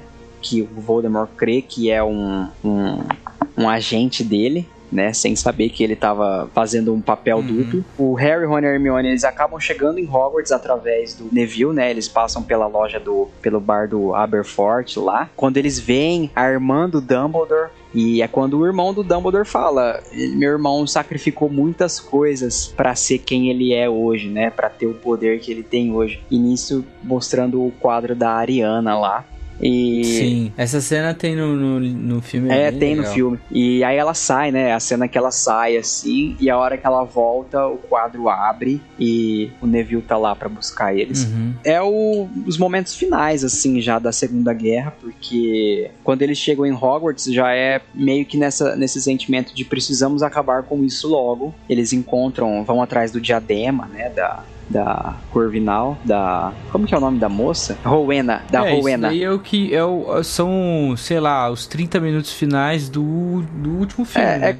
Que vai acontecendo todas as coisas. Isso, é bem rápido assim até. Eles encontram o diadema, rola o último embate ali com o Voldemort. Antes disso, tem o Voldemort tem aquele contato com o Snape, né? Que inclusive no filme é bem triste, no livro também, né? É, o embate dele com a Minerva e ela chamando ele de covarde, né? E se você ver, reparar no filme, tem dois comensais, assim, um de cada lado do Snape. O Snape ele nun- nunca rebate os ataques da Minerva, né? Ele, aliás, nunca, nunca revida, ele só se defende. E aí, enquanto ela vai atacando ele, ele vai julgando os feitiços pros comensais que estão atrás, assim, dele. Você vê no filme, ele acerta os dois que estão ali atrás e, enfim, eles caem lá. São dois irmãos, se eu não me engano. Só que o Voldemort começa a desconfiar que ele percebe, na verdade, que ele precisa matar o Snape pra ter posse da varinha das varinhas, né? A varinha do, do que era do Dumbledore que enquanto isso não acontecesse, ela nunca responderia a ele de maneira fiel. E é quando ele acaba numa cena bem pesada. Nossa, eu lembrei o que aconteceu. É, Nossa. num momento bem pesado, ele Eu não lembrava disso. ele corta o pescoço do no filme pelo menos, ele corta o pescoço do, do Snape e entrega ele pra Nagini, né? E a Nagini dá uma mordida no pescoço dele também e é quando ele morre. Mas antes de morrer, ele é lá na casa dos gritos isso, o Harry tá presenciando a cena ali de longe e ele corre meio que eu não, não entendo se num, numa, num ímpeto de ajudar. Eu creio que foi mesmo pra ajudar. E a única coisa que o Snape diz é: ó, ele tá chorando e ele fala: ó, leva minhas lágrimas pra cera. Lá você vai saber o que, que tá acontecendo de verdade, né? E aí é o plot twist que eu disse no, no episódio dos spoilers. Pra mim, mudou a série pra sempre. Mudou a história do personagem. E eu acho que o, o o Pedro gostaria de falar, né? Ele disse que queria comentar um pouquinho sobre, sobre o Snape. Então, cara, o Snape. O Snape me fez chorar em Harry Potter. É. Olha só. Porque, como eu falei, cara, eu não lembrava dos filmes. Eu não lembrava da história do Snape. E quando eu cheguei no último livro, nessa batalha de Hogwarts, e já antes, eu, eu, tava, eu tava com essa dúvida, né? Será que o Snape no final. Ele realmente tá com o Dumbledore? Ele é um homem de Dumbledore? Ou ele realmente tá com Voldemort? Eu não sabia, cara. Eu fiquei com dúvida. E aí, nessa hora, quando o Harry vai e vê as memórias dele, né? E você tocou nesse ponto que a Rowling fez muito bem. O Snape, ele foi sempre taxado ali no final das contas de covarde. Ele estava sempre escondido, ele não revidava, ele era o covarde, ele sai inclusive voando, meio que voando de Hogwarts para escapar ali do embate, ele vai se esconder em algum lugar e ele é sempre taxado de covarde. Eu escrevi sobre o Snape já no meu Instagram uma vez falando de que a diferença dele pro Voldemort ah, é porque ele sendo um cara amargurado e sendo um cara bem problemático, mas um dia ele amou alguém, né? E ele teve essa amizade de Lillian também. Não, não o amor que ele esperava, mas ele teve uma certa amizade com ela e ele amou alguém e ele, por causa desse amor, ele se prontificou e fez um pacto de que protegeria o filho da mulher que ele amou, né? Mesmo sendo filho do homem que ele odiou, né? De que ele guardava essa, essa amargura. Então por isso que o Dumbledore confiava nele, porque ele confiava no amor que ele tinha pela Lilian. Eu disse que o amor sacrificial é o principal herói da saga e o Snape ele mostra isso porque ele meio que morreu para si mesmo. E ele morreu para si mesmo enquanto vivia ainda. Ele entregou a vida dele à morte e continuou vivendo como alguém que estava vivendo só para cumprir aquilo que ele tinha dito, né? Ele abre mão assim da vida dele para ser esse duplo agente, né?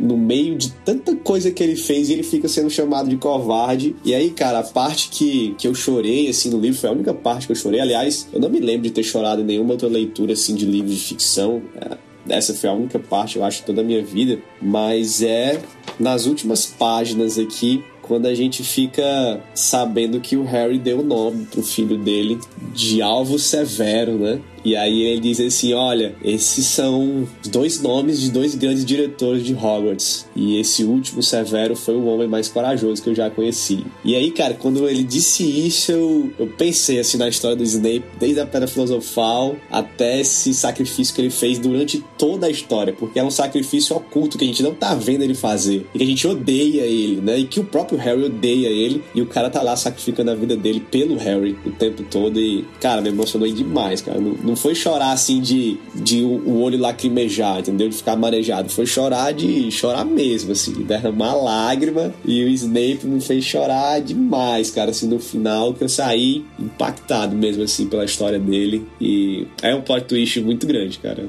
É, um, é uma reviravolta, é uma, é uma catástrofe muito legal de se ler e de retroagir na história e pensar nela desde o começo. E é daqueles plot twists que você descobre, mas daí não tem como você voltar e aproveitar ele, porque o personagem que é o responsável pelo plot twist morreu, né? Então tudo que você tem que fazer é lamentar. E quando acontece isso dentro de uma história, e cara, é fantástico mesmo, porque você descobre juntamente com o Harry, mas já não há mais esperança do Harry ele abraçar o Snape, ele se reconciliar com o Snape. Não, não dá, simplesmente já foi, sabe? Porque ele tá olhando lá na penseira, né? É uma lágrima que o Snape doou para ele quando ele morreu.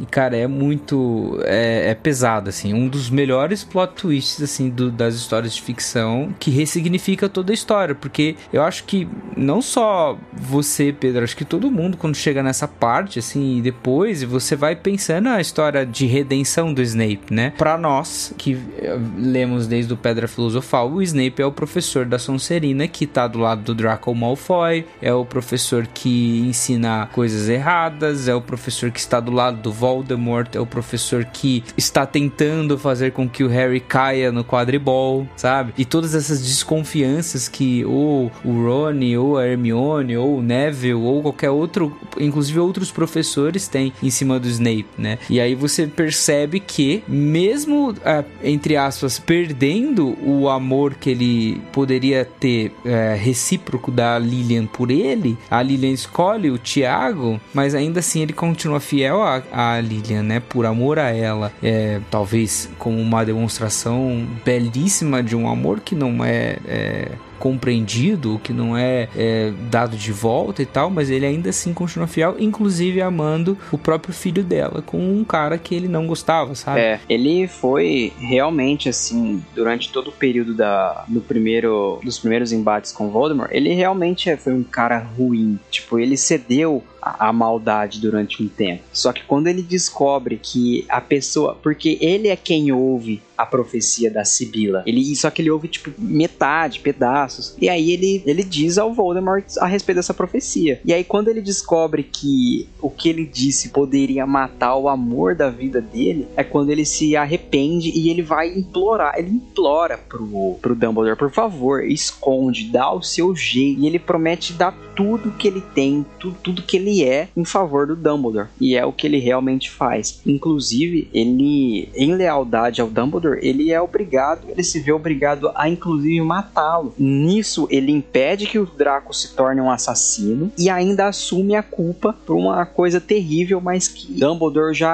arquitetou. Então, até a, a morte do, do Dumbledore, que é, pro Voldemort é uma grande vitória, também já tinha sido premeditada. É um personagem muito que você nunca mais consegue ver da mesma maneira, assim. Você lê os, lê os livros e revê os filmes, tipo, você já sabe qual que é a do cara, que papel ele tá prestando. Não é à toa, e o Alan Rickman, cara, ele entregou uma interpretação perfeita do Snape no filme. É assim, a, o olhar de dor e amargura dele, ele faz muito bem. É muito bom mesmo muito. E eles revelam depois, nesse especial da HBO, que ele era o único ator que já sabia o desfecho do personagem dele. É, ah, é? Já sabia Nossa, porque ele era assim e aí pro ator poder entregar o melhor trabalho possível. Deixa eu fazer uma citação aqui que eu fico todo arrepiado também quando o Harry tá duelando no final com o Voldemort e aí o Voldemort começa a falar que o Dumbledore está morto e foi uma obra do Snape e aí o Harry diz o seguinte: Dumbledore está morto sim, respondeu Harry calmamente, mas não foi você que mandou matá-lo. Ele escolheu como queria morrer, escolheu meses antes de morrer, combinou tudo com o homem que você julgou que era seu seu servo. Que sonho infantil é esse? exclamou Voldemort. Mas ainda assim, ele não atacou, e seus olhos vermelhos não se afastaram dos de Harry. Severo Snape não era homem seu. Snape era de Dumbledore. Desde o momento em que você começou a caçar minha mãe. E você nunca percebeu, por causa daquilo que não pode compreender. Você nunca viu Snape conjurar um patrono, viu, Riddle? Voldemort não respondeu. Eles continuaram a se rodear como dois lobos prestes a se estraçalhar. O patrono de Snape era uma corça, disse Harry. O mesmo que o de minha mãe, porque ele a amou quase a vida toda, desde que eram criança. Você devia ter percebido, disse Harry quando viu as narinas de Voldemort incharem. Ele lhe pediu para poupar a vida dela, não foi? E aí no filme tem aquela frase marcante também, que, se eu não me engano, não tem nos livros, que foi outro acerto dos filmes, né? Quando o Dumbledore pergunta pro Snape, né? Você amou Lilian esse tempo todo e ele diz sempre, né? Always. É. Isso ficou marcado Virou a marca. Fãs. E a história do Snape é, é muito boa, cara estou lendo arrepiado. Eu acho que vocês dois, pelo conhecimento que vocês têm de Harry Potter, poderiam muito bem ser professores da Escola de Magia e Bruxaria de Campos de Jordão. ah, eu fecho, é remunerado. Você viu isso aqui? Cara, tem um professor de teologia, o Andy Nazelli, e aí na porta da, do seminário lá que ele dá aula, tem esse Andy Nazelli, Professor of Defesa contra as Artes das Trevas. É muito legal. Eu, eu, vou, ah, colar, legal, eu, vou, eu, vou, criar um, uma disciplina dessa, assim, Defesa contra as Artes das Trevas, para ser o professor. Defesa contra as Artes das Trevas. muito legal. Cara.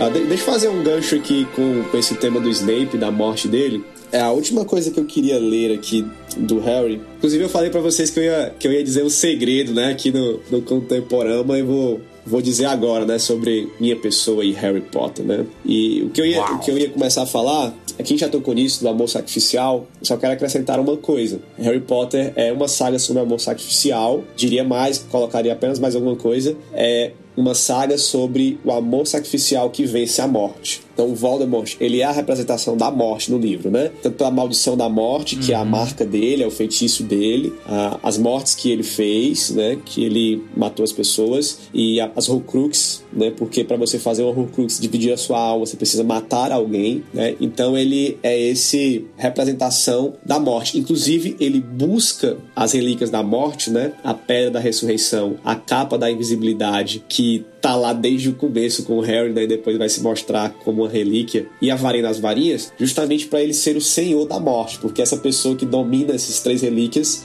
ele domina a morte, né? Então, ah, ele é a representação da morte e a gente vê como o amor sacrificial venceu o Voldemort. Então, é o amor sacrificial vencendo a morte. E quando o Harry e Hermione chegam lá no cemitério de Godric's Hollow e eles acham, né, ali a lápide do, do túmulo ali dos pais do Harry, eles leem o seguinte lá.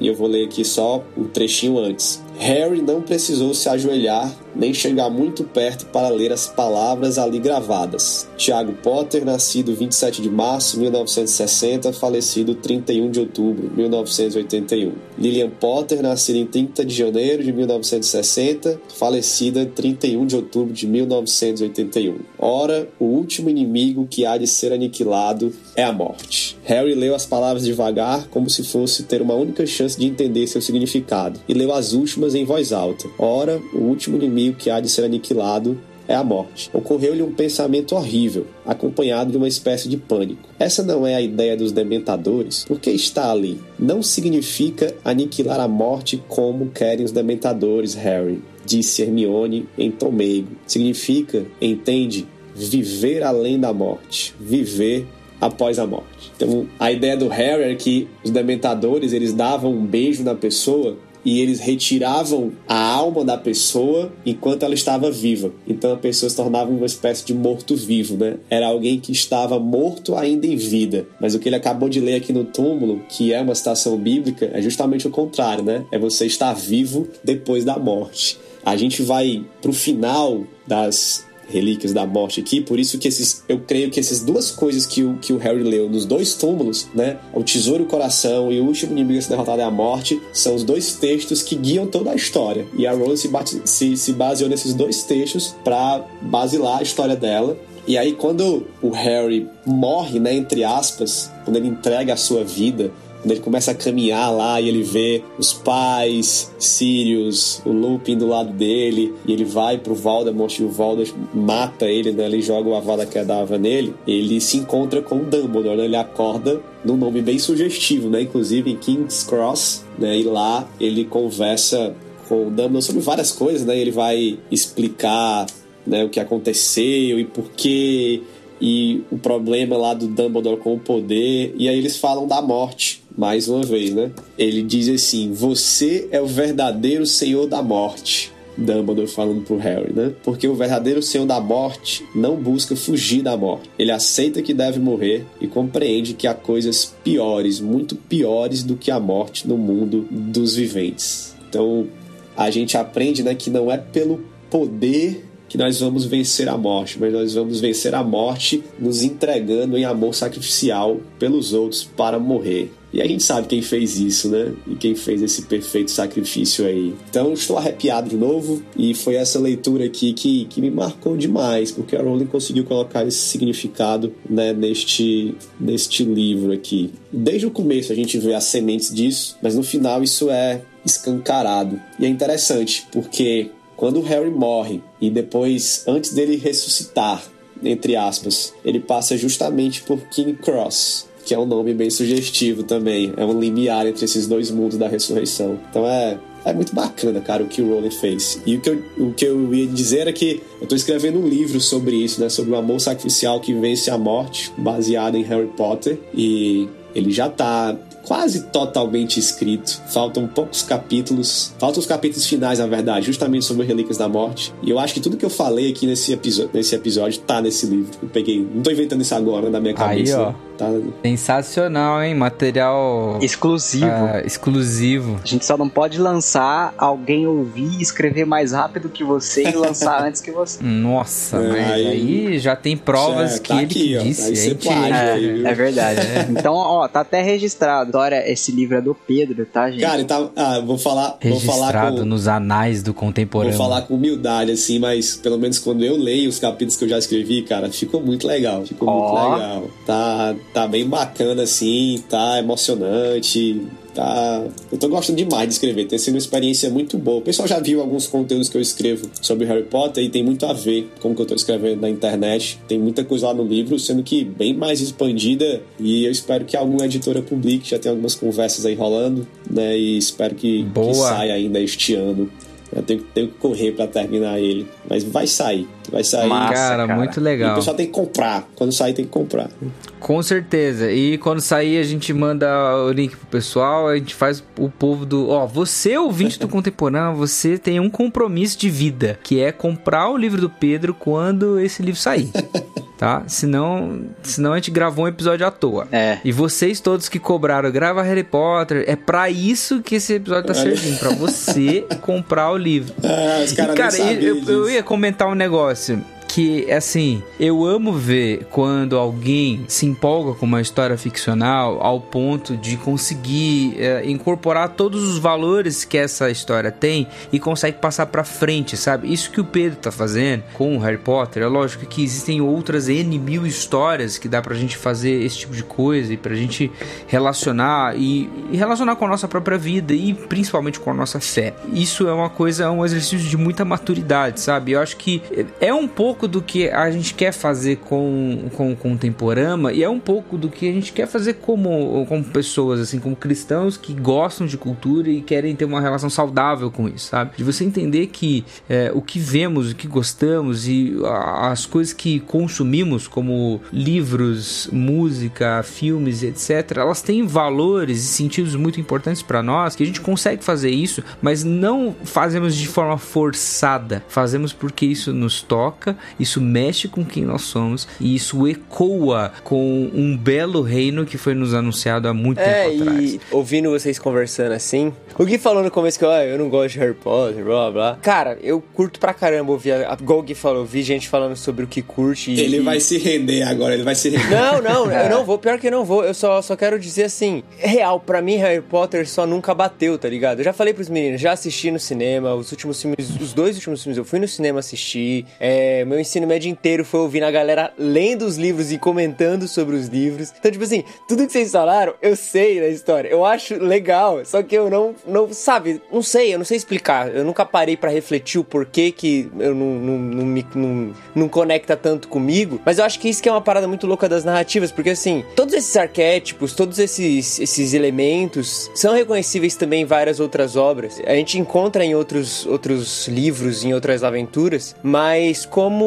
obras específicas montadas de um jeito específico, num cenário específico e talvez até em um momento específico, pega a gente de jeito, sabe? Então, geralmente as pessoas vão dizer, não, Harry Potter é para um público infanto-juvenil, mas pô, o Pedro leu a parada ano passado, tá ligado? E o Pedro é pai, mano. O Pedro tá aí já, dois filhos, tá? Saca? E a narrativa abraça a pessoa, sabe? De uma forma tão especial que não aconteceu comigo, mas eu entendo quando o cara tá falando, tá ligado? Então a parada, gente, não é nem que tipo, nossa, eu acho Harry Potter ruim e blá blá blá. Cara, não, eu, eu entendo que, pô, é bom pra caramba, a galera gosta. Só não me abraça dessa forma, sabe? Só não me toca nessa forma que vocês comentam. E, pô, deve ser legal, mas comigo acontece com outras coisas. Tipo, o Pedro falando de ler lá o negócio e começar a chorar. Cara, comigo acontece, sei lá, assistindo One Piece. Mas é muito doido isso, cara. E, e é o que ele falou, mano. Quando você. O negócio te abraça assim e você começa a falar sobre isso, você não tá falando só porque. por qualquer motivo. Você tá falando realmente porque você se importa com aquilo porque realmente aquilo mexeu em, em você de uma forma que você precisa expressar, sabe? Isso eu acho do caramba, mano. O poder que as narrativas têm de, de fazer isso com a gente, assim.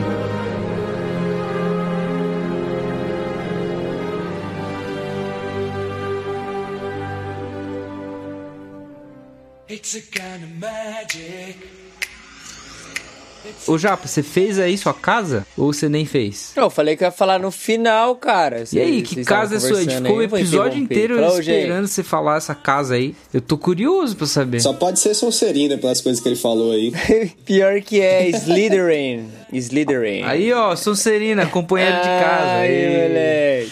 Tem dois Sonserina e um... Pelo, pelo jeito que o Pedro falou, não é bom, não. Tudo bem. Só tem preconceito com... Oh, o Snape é Sonserina. Depois de tudo que o Pedro falou aí, mano, nossa, tamo bem na fita então, velho. É isso mesmo. Já era. Tem um personagem, o irmão do Sirius, que é Sonserino. O Sirius, ele era... Não, olha, o irmão dele, o Régulo, Sonserina. E ele foi um agente agente de Voldemort durante muito tempo até que ele se arrepende e ele vai atrás da Horcrux da, do colar do Salazar Sonserina. Ele não consegue destruir, só que ele percebe que a história das Horcrux não eram lendas, elas eram reais. E aí ele passa a, a missão pro monstro, né? Que é o elfo doméstico dele, aquele monstro, aquele elfo carrancudo, chato. E o monstro passa a, a vida dele, apesar de ser chato daquele jeito, tentando destruir a, a Horcrux. E ele lidera uma. Na Batalha de Hogwarts, ele lidera os elfos, né? Na, contra os comensais da morte. Então todos os elfos ali que trabalhavam na cozinha de Hogwarts vão para cima dos, dos comensais. Eu acho que é o monstro que agarra no pé de um comensal assim, fica enfiando o punhal dele no pé do cara. É bem da hora. Batalha de Hogwarts é um grande momento. Tem muitas perdas tristes nesse, nessa batalha. Para consolar aí o Japa, né, e o Gui, no final do, da saga, quando o, o, Harry já tá adulto, né, casado com a Gina, e aí o filho dele tá indo para Hogwarts pela primeira vez, ele pergunta né? Papai, e se eu for pra Sonserina? Se o chapéu seletor me colocar lá? Aí o Harry, no resumo, diz assim: não se preocupe. E aí é que ele diz, né? Olha, nome aqui que a gente deu é Alvo Severo, né? E um deles foi diretor de Hogwarts e era da Sonserina. E foi o homem mais corajoso que eu já conheci, né? Inclusive ele fala, ele fala isso, né? Assim, a coragem é marca da Grifinória, mas da Sonserina o Snape foi o homem mais corajoso que eu já conheci. Então tá, tá redimido aí, o Japa tá é. redimido. É. Redenção da Sonserina. É uma redenção já e ainda não. Quem sabe um dia eu leio e aí ela não se concretiza. Por enquanto, Ainda não. é. Tem que ver, tem que ver aquela peça lá, o, o Cara, filho, pra mim, sei lá, eu não considero canônico. Falam tanto mal disso que eu nem fui ver ainda. É, isso não, aí. eu não, não foi ela que escreveu, ela auxiliou um roteirista, então. Ah, então vocês são tudo Cara, purista. É isso. Só vale o filme e os livros sete primeiros e aí, e nem vocês não consideram nem o, o Oh, mas o, o Newt Scamander é muito legal. é roteiro dela. Então Nossa então pode senhora. dizer sim, mas são filmes. O segundo é bem ruim.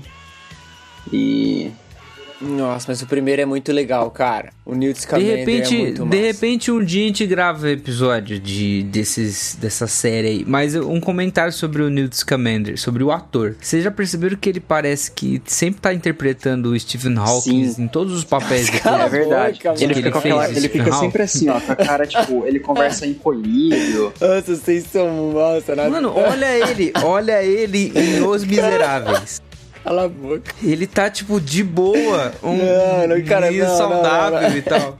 Depois que ele interpretou Stephen Hawking. Mano. Não, mano, você tá lá, maluco, cara. cara. É tá aquele louco. tipo de papel que altera a pessoa. Não, não você tá doido, você tá doido. O cara é bom. O cara é bom demais. Ó, gente, um comentário. Já tá longo, né? Vamos, vamos acabar? Eu também acho que seria da hora acabar. Vou só encerrar dizendo que quando você estiver triste, abatido, para baixo, precisando de alguma coisa boa na sua vida, precisando de ânimo lendo alguma coisa, leia Harry Potter. Vá para Hogwarts, porque, como Dumbledore disse, Hogwarts sempre ajudará aqueles que a ela recorrem.